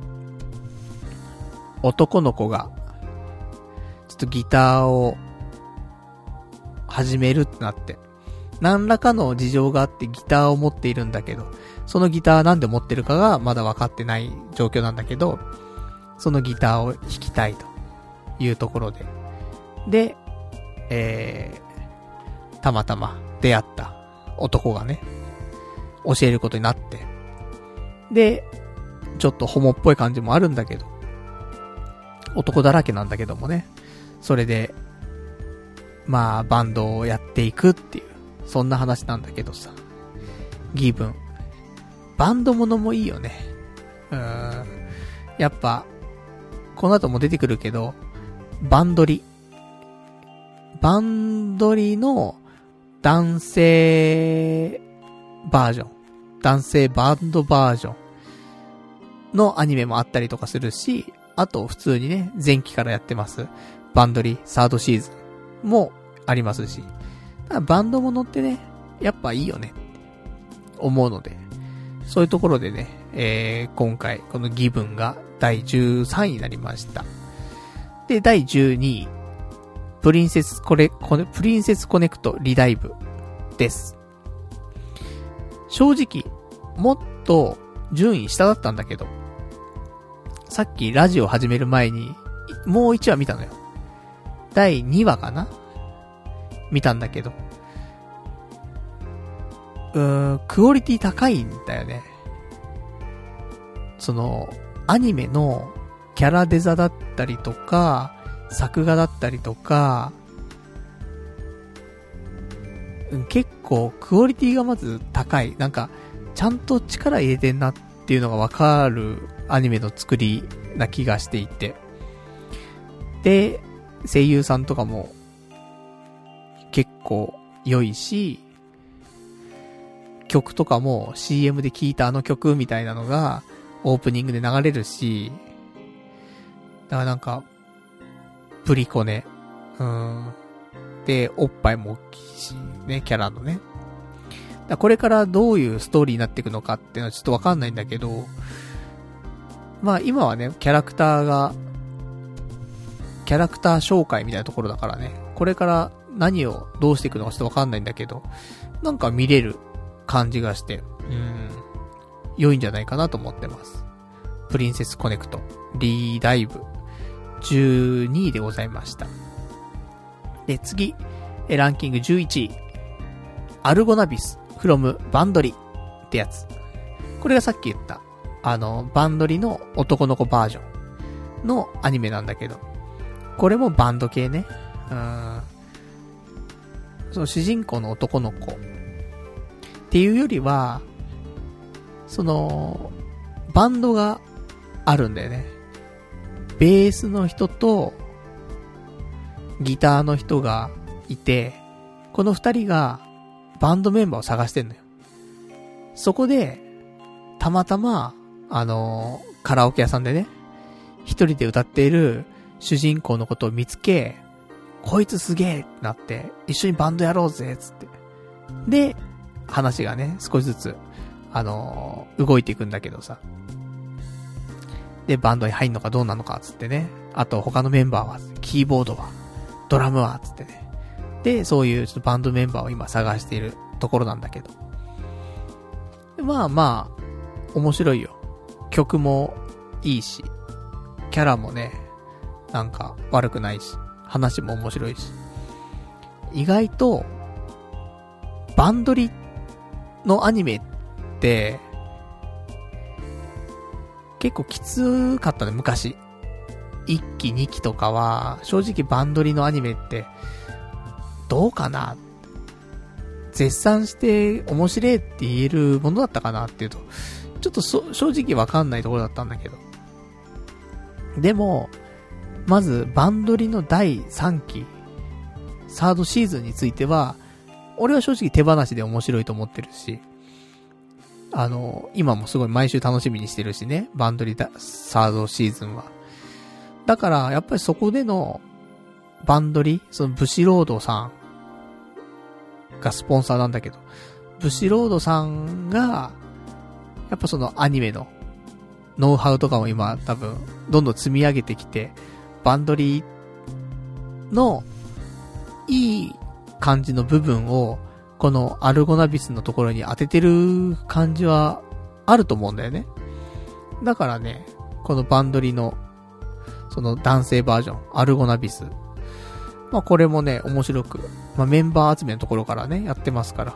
まあ、ちょっと楽しみかなっていうところで。曲もね、あの、いいし、よろしいんじゃないでしょうかというところ。で、こっからだね。えー、こっからが、トップ10なんですけど、まあ、トップ10を話すためにやってますね。この、アニメレビューはね。じゃあトップ10。えー、実は、急遽変わって入ってきました。第10位。グレイプニル。これが第10位です。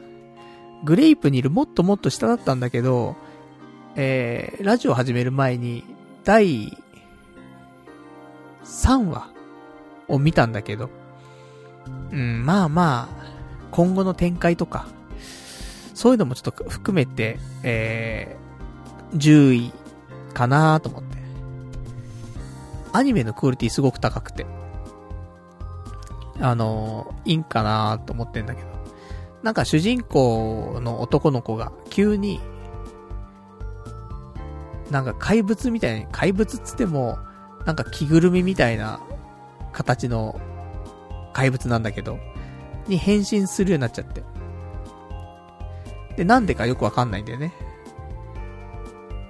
っていう今主人公がいるのと、あとヒロインの女の子がいるんだけど、そのヒロインの女の子のお姉ちゃんも、そのなんか、モンスターみたいな怪物みたくなっちゃったらしくて。で、その二人でね、その謎を解き明かしていったりとか。なんで、自分が、ね、そういうモンスターみたいになっちゃったのかとか、どうやどうやったら治す、治るのかとかね。なんかそういうのをね、探してたりするんだけど。で、結構バトルのよ。バトルものだったりするの、戦って。でも、面白いのかなとか思ったんだけど、ちょっとね、エロが多いんだよ。ヒロインの女の子が、まあ、下着姿だったりとか、あとパンツがよく見えたりとか、ね、おっぱいが大きかったりとか、いろいろあんだけど、だからちょっとエロに力を入れすぎてて、どうかなと思って。エロ推しのアニメはちょっとなって思ったんだけど、まあまあ、3話ぐらいになってくると、次の展開が気になる感じになってきて、4話は、ね、どうなるんだろうなと思って。いう期待感があったので、えー、10位に、ね、グレイプニル、を入れてみました。まあ、CM とかも結構やってっからね、あの、結構、押してるんだろうなーっていう感じはするんだけど。で、この辺からだな。うん、この辺から私、おすすめのね、アニメが始まります。正直今、今まで紹介したものは、そうでもないっす。ね。まあ見ても見なくてもね、お任せしますってやつなんだけどもね、えー、次からは、おすすめのアニメが増えていきます。第9位、ギャルと恐竜です。ギャルと恐竜は、前にリスナーの方にもおすすめしてもらってね、あの、漫画を読んだことあるんだけど。まあ、ひょんなことからね、ギャルが、恐竜をね、まあ、家に入れちゃうんだよね。そんで、ギャルと恐竜の共同生活が始まるんだけど、ギャルがすごいいい子なんだよね。わけ隔てなく。もう、バイト先のね、先輩に対しても別にもう、ナチュラルだし、恐竜に対してもナチュラルだし、そういうなんか先入観とか特になくて。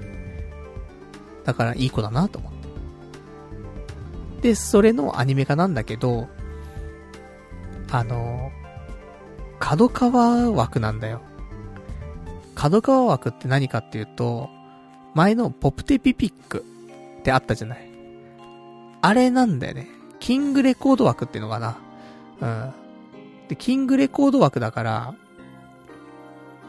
あのー、ポプテピピックの世界観が、ちょっとなんか残っちゃってて、何かというと普通の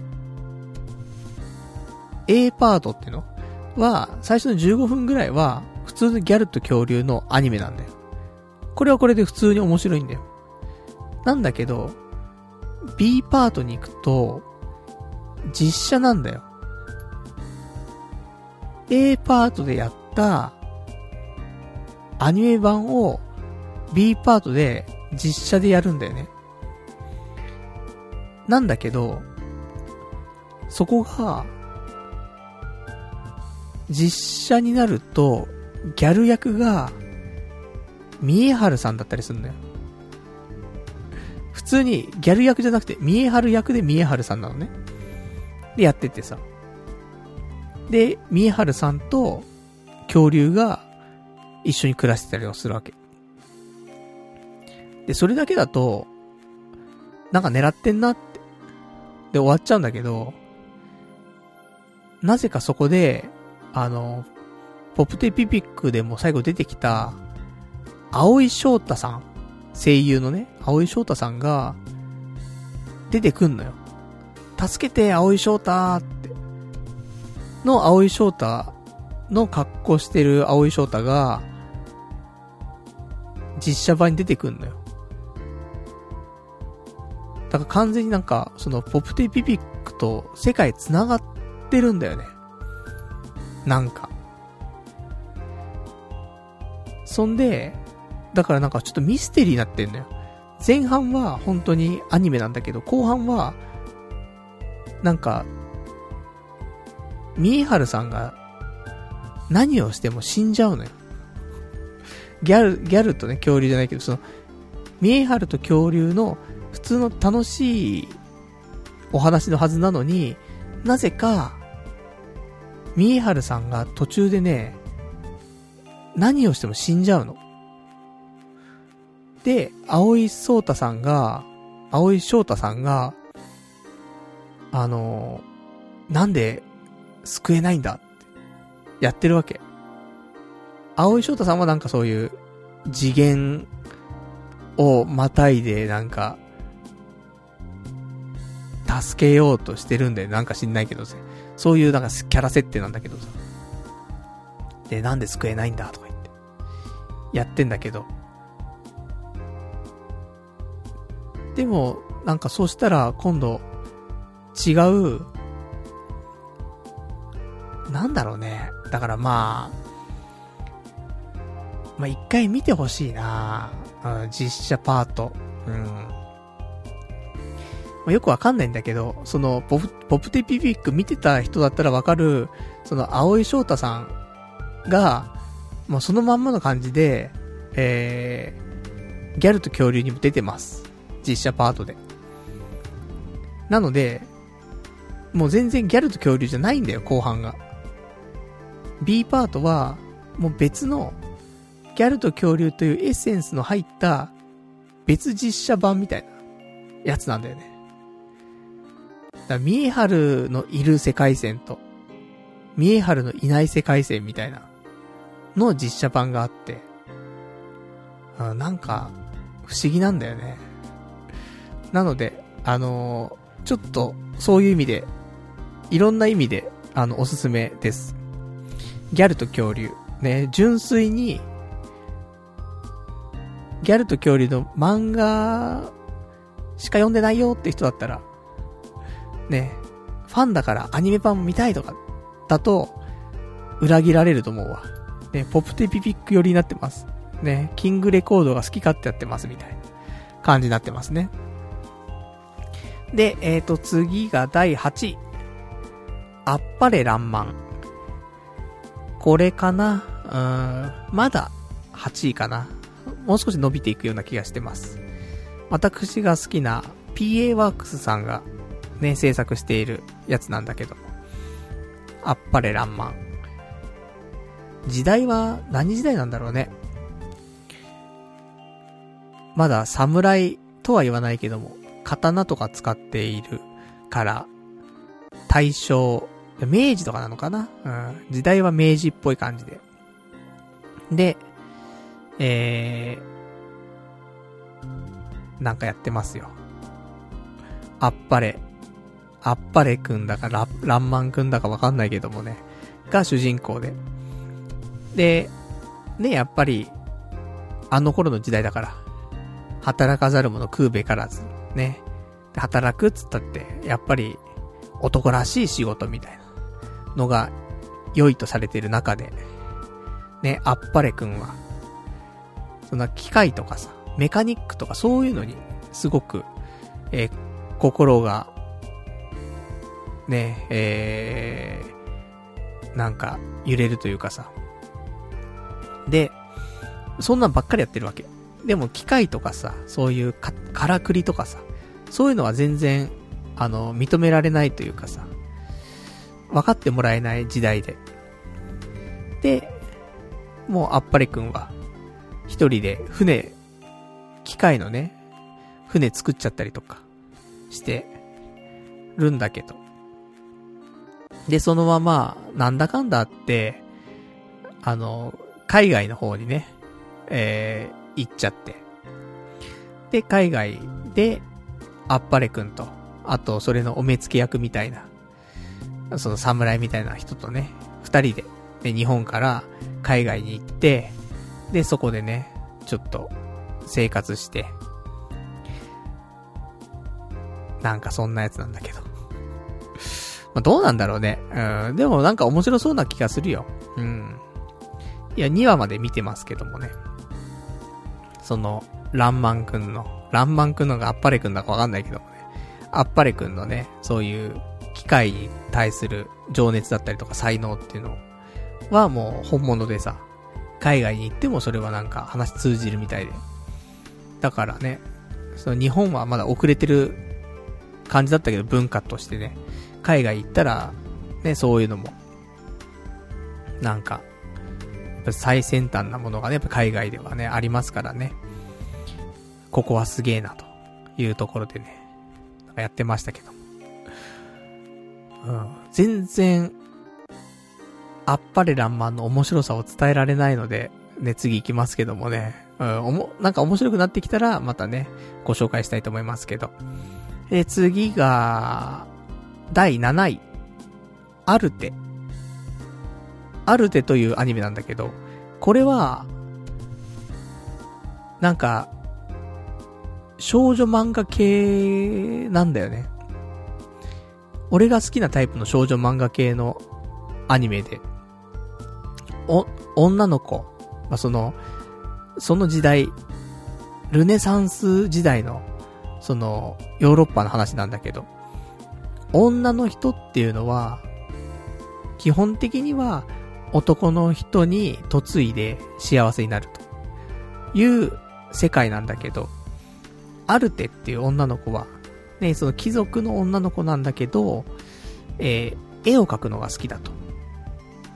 で、絵を描いて生活していけるようになりたいと。だから、男の人に嫁いで、で、結局なんか、お飾りみたいなね、人形みたいな感じで、それで生きていくのは嫌だと。自分は自分の好きなことをして生きていきたいんだっつって、で、街に出て、その絵描きになると。だから絵描きの工房とかに弟子入りしたいっつってるんだけど、もうどこに行っても女なんだから、つって。女なんて雇えねえぞ、つって。本当にもう女は女はっていう話の、ね、そういう世界なんだよね。時代なんだよね、やっぱりね。でもそんな中でアルテは、あの、女だけども、絵描きになるという強い心をね、えー、持って、で、いろんなところにチャレンジして、当たって砕けて当たって砕けて、で、少しずつ、一歩ずつね、進んでいって、絵描きを、絵描きになるためにね、えー、歩んでいくという、そういう多分ストーリーなんだけど、いいよ。アルテも、ね、いい子だし。で、ある手のね、ある手も工房に入ったりとかするんだけどさ、そこの親方とかもいい人だし、なんかこれからどうなっていくのかなみたいな。ある手は立派にね、そういう絵描きになっていくことができるんだろうかと。なった末にどうなるんだろうというのがあるのでね、ある手。結構面白いんじゃないかなと思ってます。で、えー、次が第6位。かな？あるって7位だよね。で、次第6位。BNA です。BNA はね、あのー、略称があった気がするんだけど、なんだっけ ?BNA は多分、ビースト、なんとかかんとかだと思うんだよね。DNA じゃなくてね。BNA なんだけど。全然、じゃ、BNA だぜ。BAN で調べちゃった。ね。バンされちゃう。アニメ BNA。略称がわかんないな。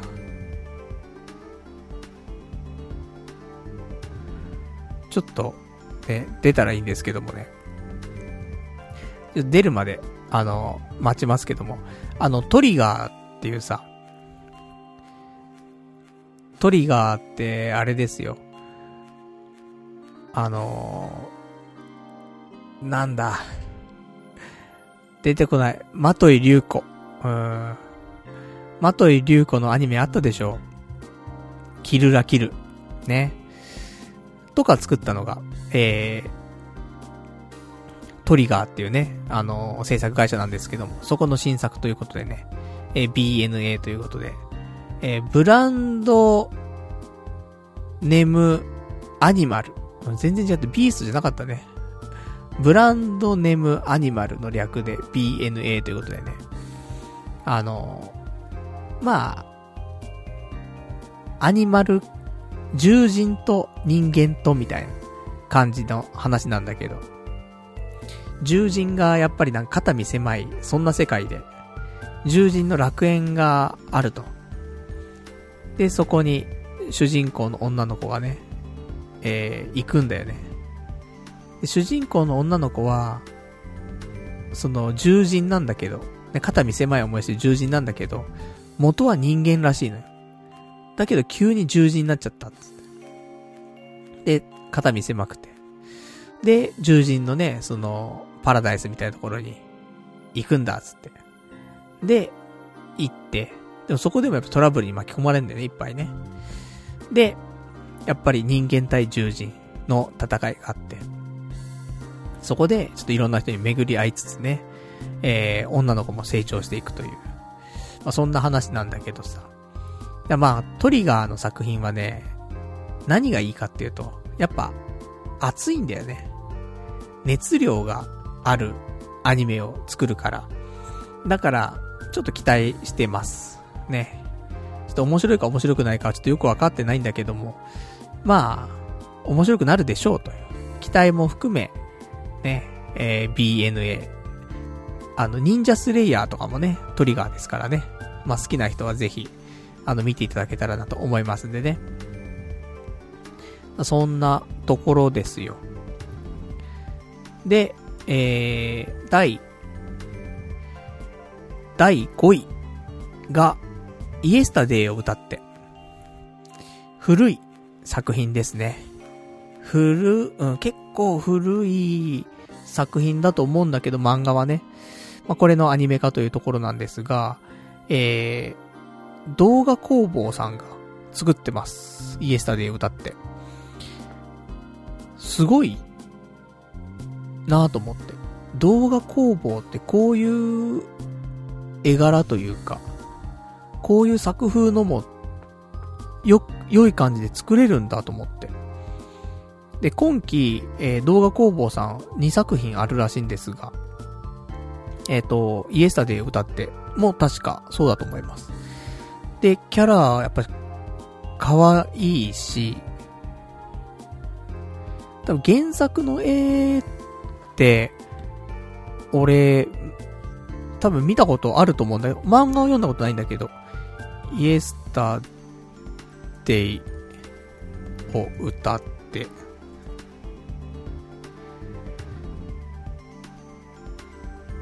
画像、ちょっと見ようかな。実写。実写じゃなくて、原作の絵ね。可愛いか。でもアニメ版の方がより可愛い絵になってるね。うん。って思うわ。原作はやっぱりちょっと独特というかさ、いうのがあるけども。アニメ版はやっぱりキャラが、うん、まあ、逆に言うとね、原作ファンは、いや、こんなキャラじゃねえよって思うかもしんないけど、まあ、キャラ自体も可愛いし。で、やっぱり空気感とか雰囲気っていうのが、ねえ、いいアニメかなって。あの、雰囲気アニメってあるじゃない、やっぱり。そういうのがあってさ、なんか、主人公の男の子はさ、大学卒業したんだけど、就職活動もせずに、結局、プータローというかさ、フリーターで、コンビニのバイトしてて。で、そこで、女の子がね、何人か、そのひ、二人ヒロインがいるんだけど、が、その男の子と接点をね、持ちつつさ、なんかいろいろと話が展開していくんだけどさ。雰囲気がいいんだよね。うん。空気感が。なので、そういうちょっと青春群像劇みたいな感じがあるのでね。うん、よろしいんじゃないかなって思っています。アマゾンプライムとかでも見れるのでね、イエスタで歌って、ぜひちょっと、見てほしいな。原作読みたいな。うん。っていう感じが少しあります。昔からね、あのこれ、アフタヌーンとかだっけ？で、アフタヌーンじゃねアフタヌーンっぽいんだけど、アフタヌーンじゃないんだっけ？ちょっとわかんないんだけど、イエスタで歌って、どこでやってんだ？グランドジャンプ。グランドジャンプでやったっけ？まあ、そんなんでね。うん、なんか雰囲気が、雰囲気いいアニメなんでね。ぜひ、ちょっと、チェックしてほしいなっていうところでございます。で、こっからが、あれですけど、第4位。波を聞いてくれ。が4位に来ます。波を聞いてくれは、あのー、ふとしたと、ところ、ところから、えー、ラジオパーソナリティになっちゃう女性の話なんだけど。まあ、なんか、もともと、なんか料理のね、えっ、ー、と、お店の、あのー、ウェイターなんだけど、この主人公の女の子は結構酒飲んじゃうんだよね。酒飲んで、まあ、荒れるというか、いう感じなんだけど、まあ喋るのよ。よう喋るのよ。口が達者なわけ。で、ふとした時に、その酒飲んでる時にね、隣の席で知り合った男性の人の前で、まあ喋るわけよ。振られた男の話とか。をベラベラベラベラ喋るわけ。したらそれを、その男の人に録音されてて。で、その男の人っていうのが、ラジオ局の人だったんだよね。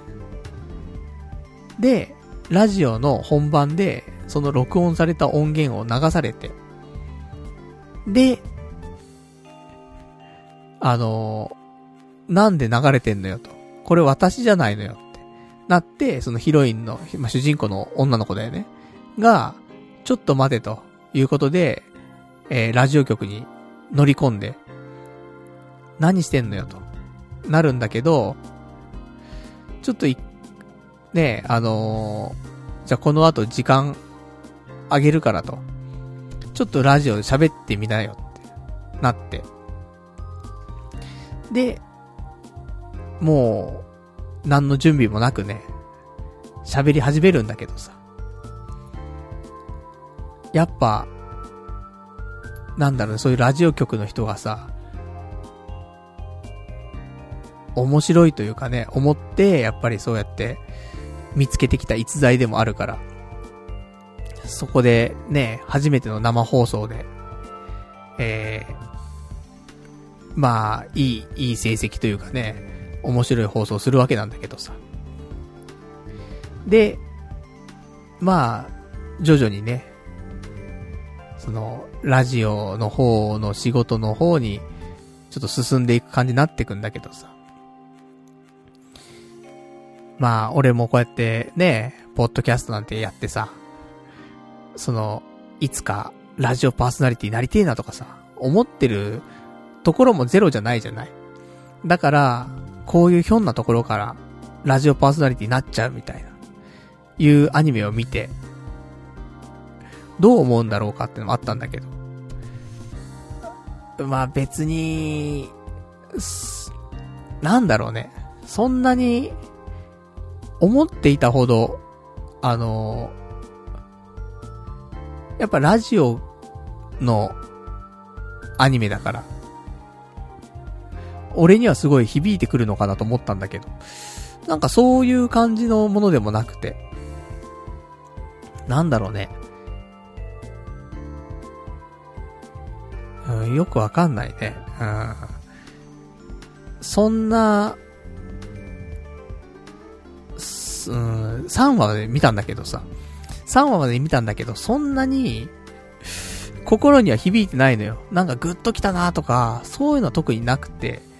ただ普通にアニメとしては出来もいいし、話も面白いし、題材がラジオっていうだけであって。うん、別に題材、ラジオじゃなくてもよかっ、良いんじゃないかっていう、まあ現段階ではね。うん。なんか、そんなところですね。面白いんだけどね。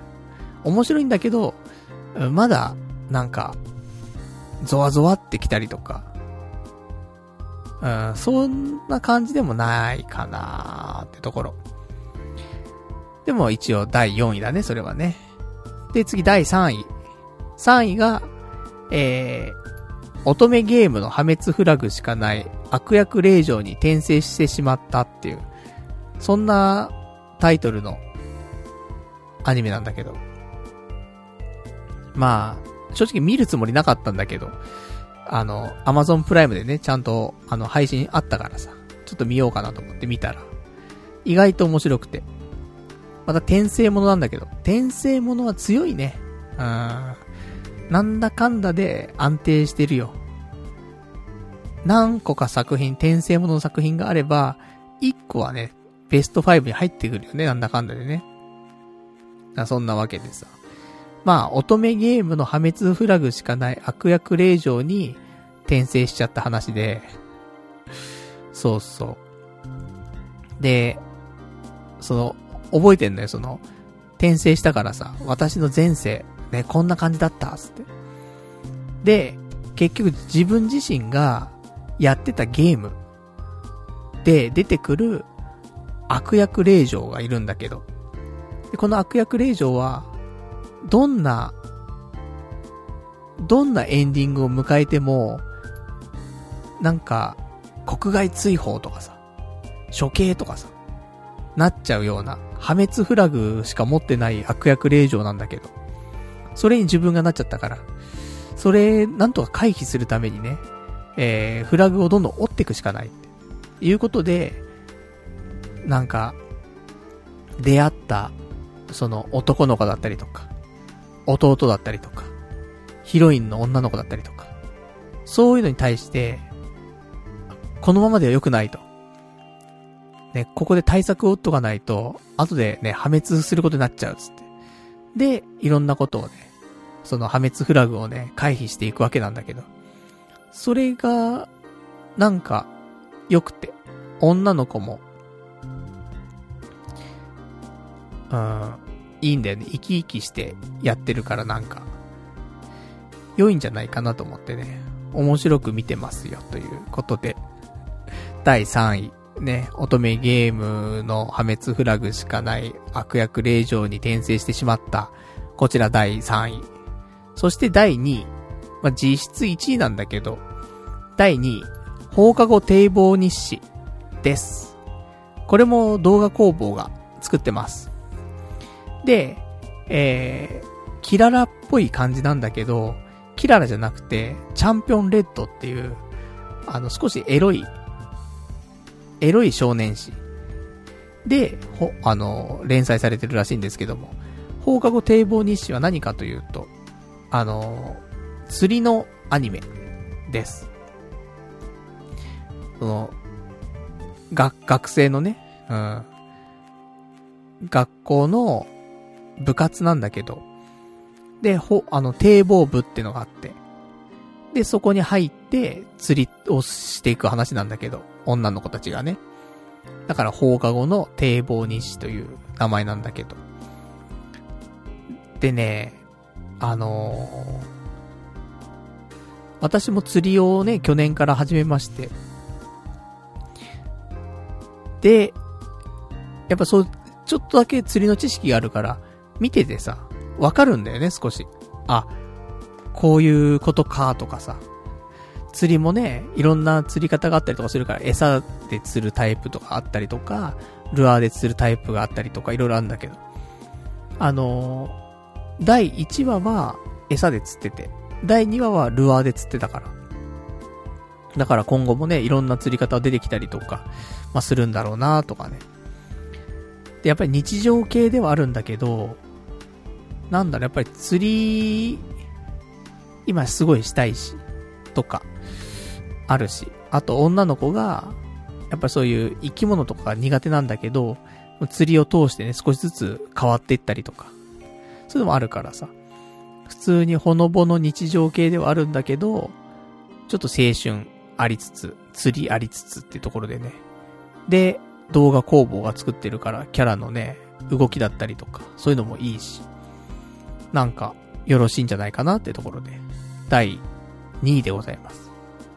で、第1位に関しては、もうこれはもう、ちょっと、まあ、ここで1位って言っていいのかどうかあれなんだけど、本好きの下克上、師匠になるためには手段を選んでいられませんの第2部です。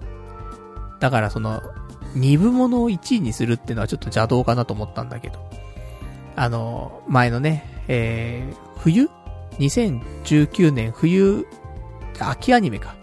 で、多分、この本好きの下克上あったと思うんだけど、これの第2部が、えー、ちょっと、冬を経由してね、春に、こうやって第2部が始まったわけなんだけど、これ、そ、普通にね、第1期も面白かったから。なので、一応これが第1位になりました。で、これ両方とも Amazon プライムで見れると思うので。まあ、Amazon プライム入ってる人とか、Netflix とか入ってる人、ね、あと、ドコモアニメストア入ってる人とかいらっしゃったら、だいたい今言ったアニメ見れると思うんでね。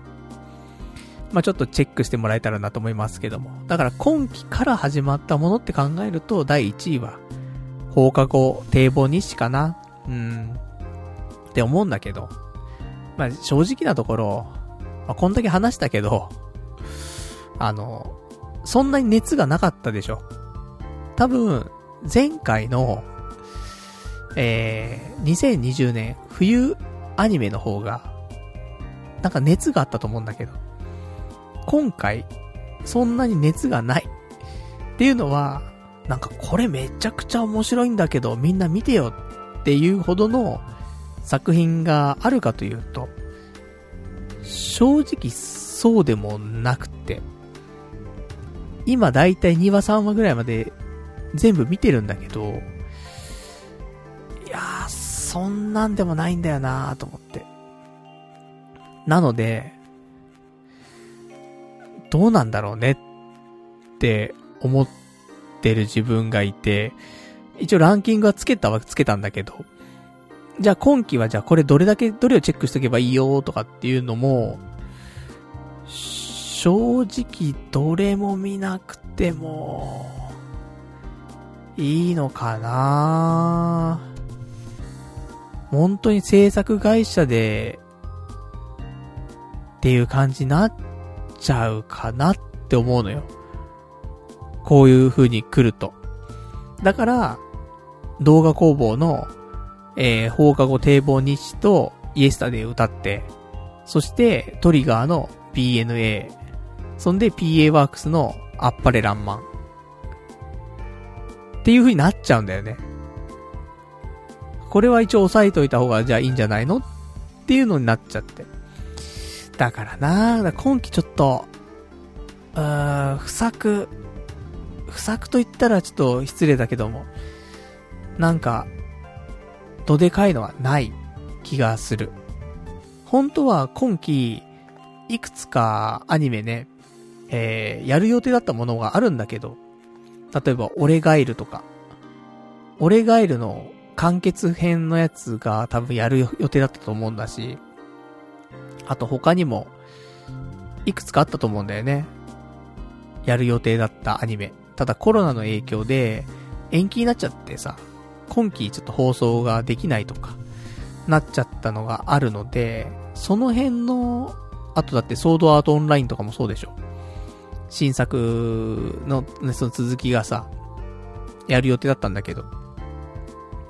だから、俺ガエルが来てたら、俺ガエルが1位だっただろうし、で、ソードアートオンラインが来てれば、ソードアートオンラインは5位とかには入ってるだろうし、とか、その辺のね、大きな作品が、残念ながらちょっと今回伸びてしまったというところで。なんで今回は本当に、あのー、そんなにない気がしてる。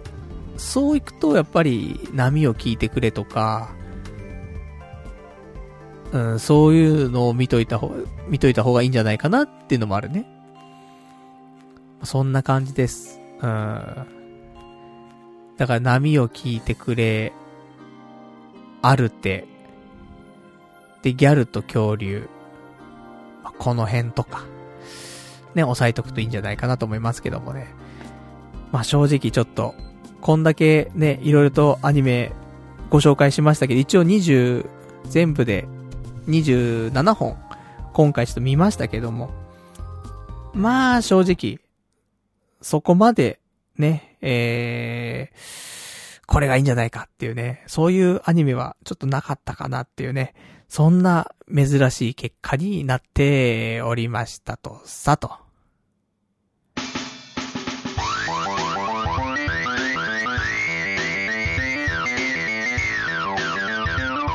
童貞ネットアットネトラジ。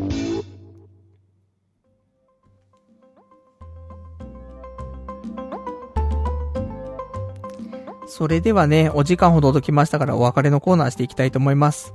お別れのコーナーはね、えー、今日喋れなかったこととか、あと読めてないお便りなんかをね、つらつらとご紹介していきたいと思いますけども、いやー、正直、今日は、なんだろうね。うん、全体的にやっぱり、コロナが悪いね。うん。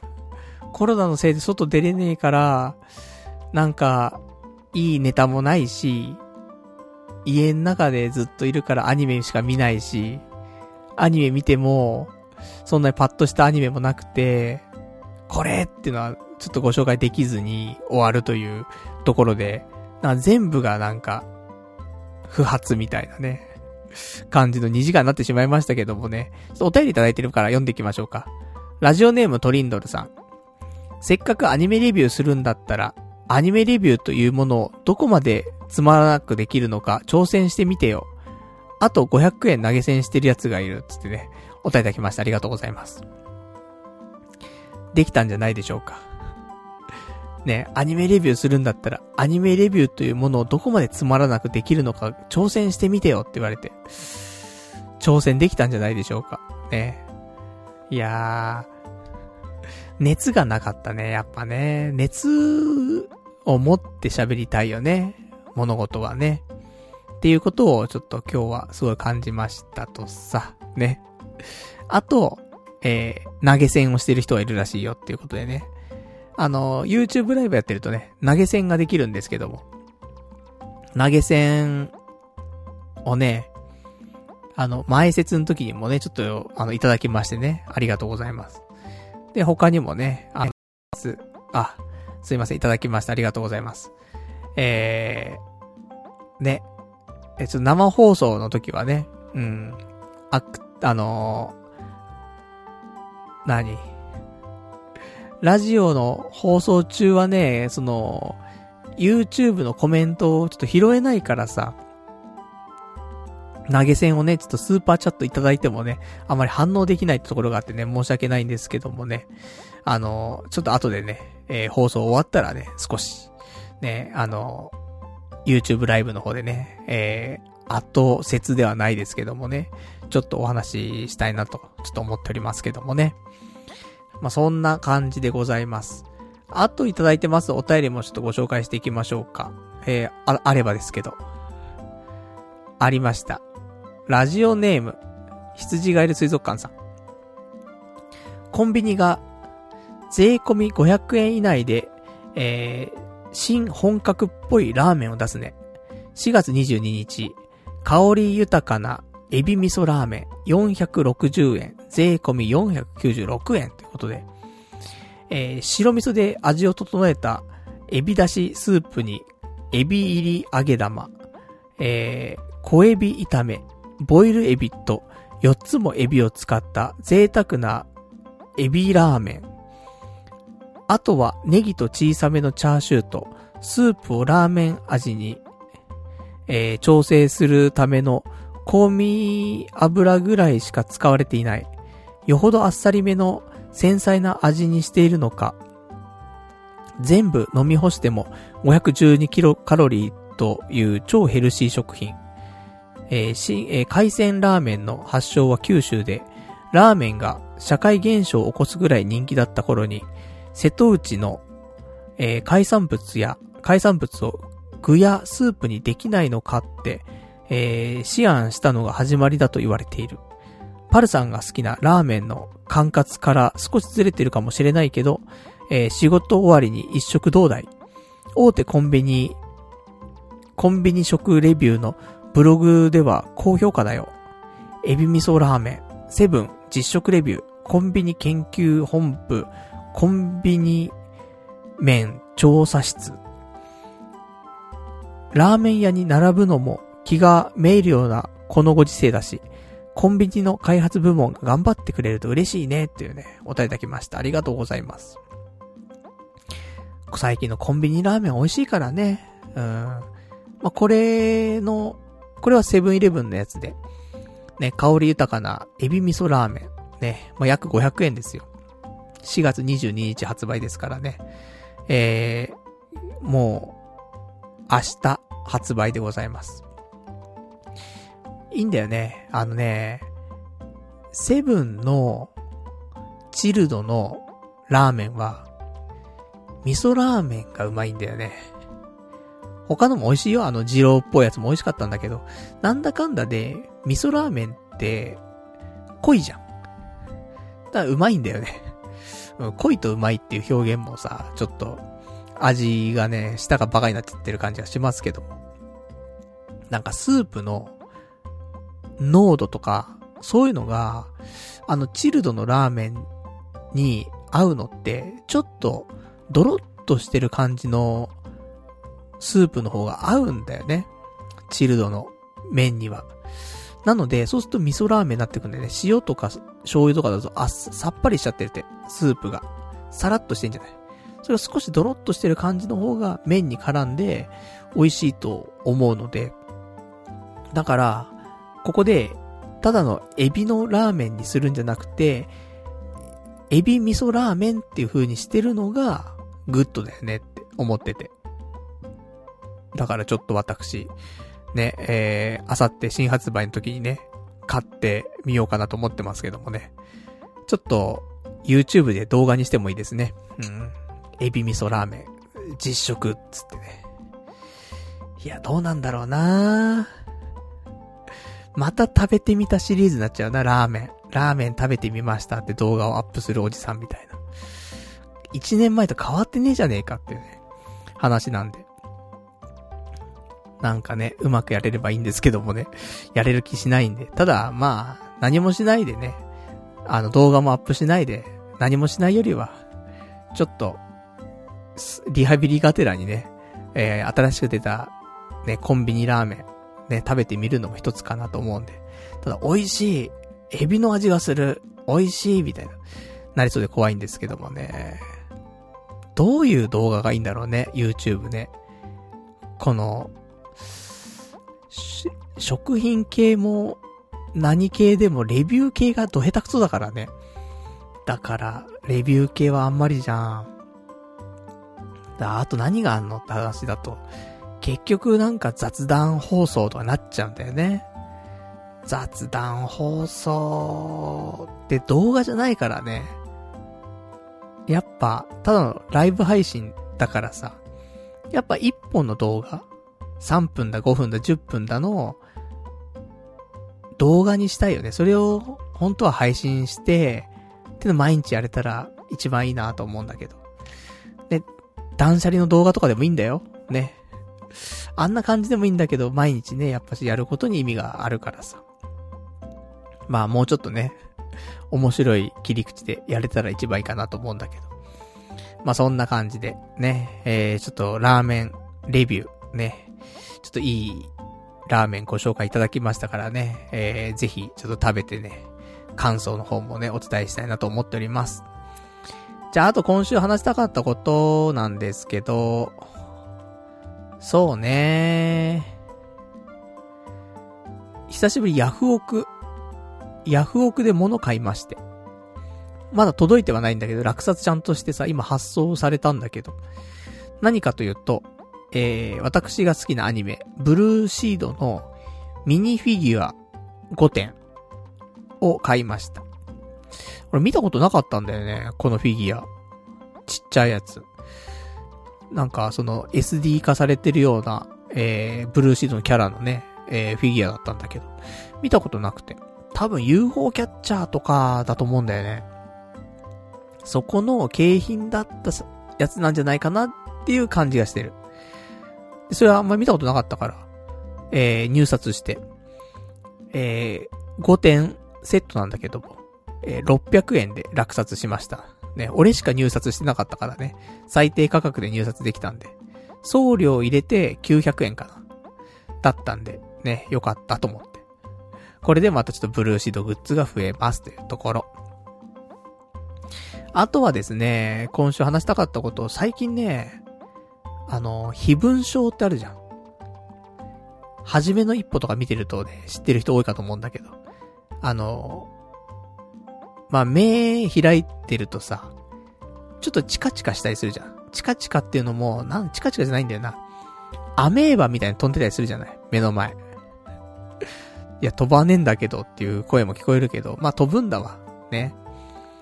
で、それの、まあそれをね、あの、いろいろとなんか蚊が飛んでるように見えると。そのなんか、チカチカっていうのは違うのよ。あの、立ちくらみとかさ、あと貧血とかでさ、チカチカしちゃったりするじゃない？目の前とか。ああいうんじゃなくて、もう、いるのよ、ずっと。アメーバみたいなぴょんぴょんぴょんぴょん飛んでるやつがいるわけ。で、これ非文章なんだけど、蚊が飛んでるようなね、感じに感じるから。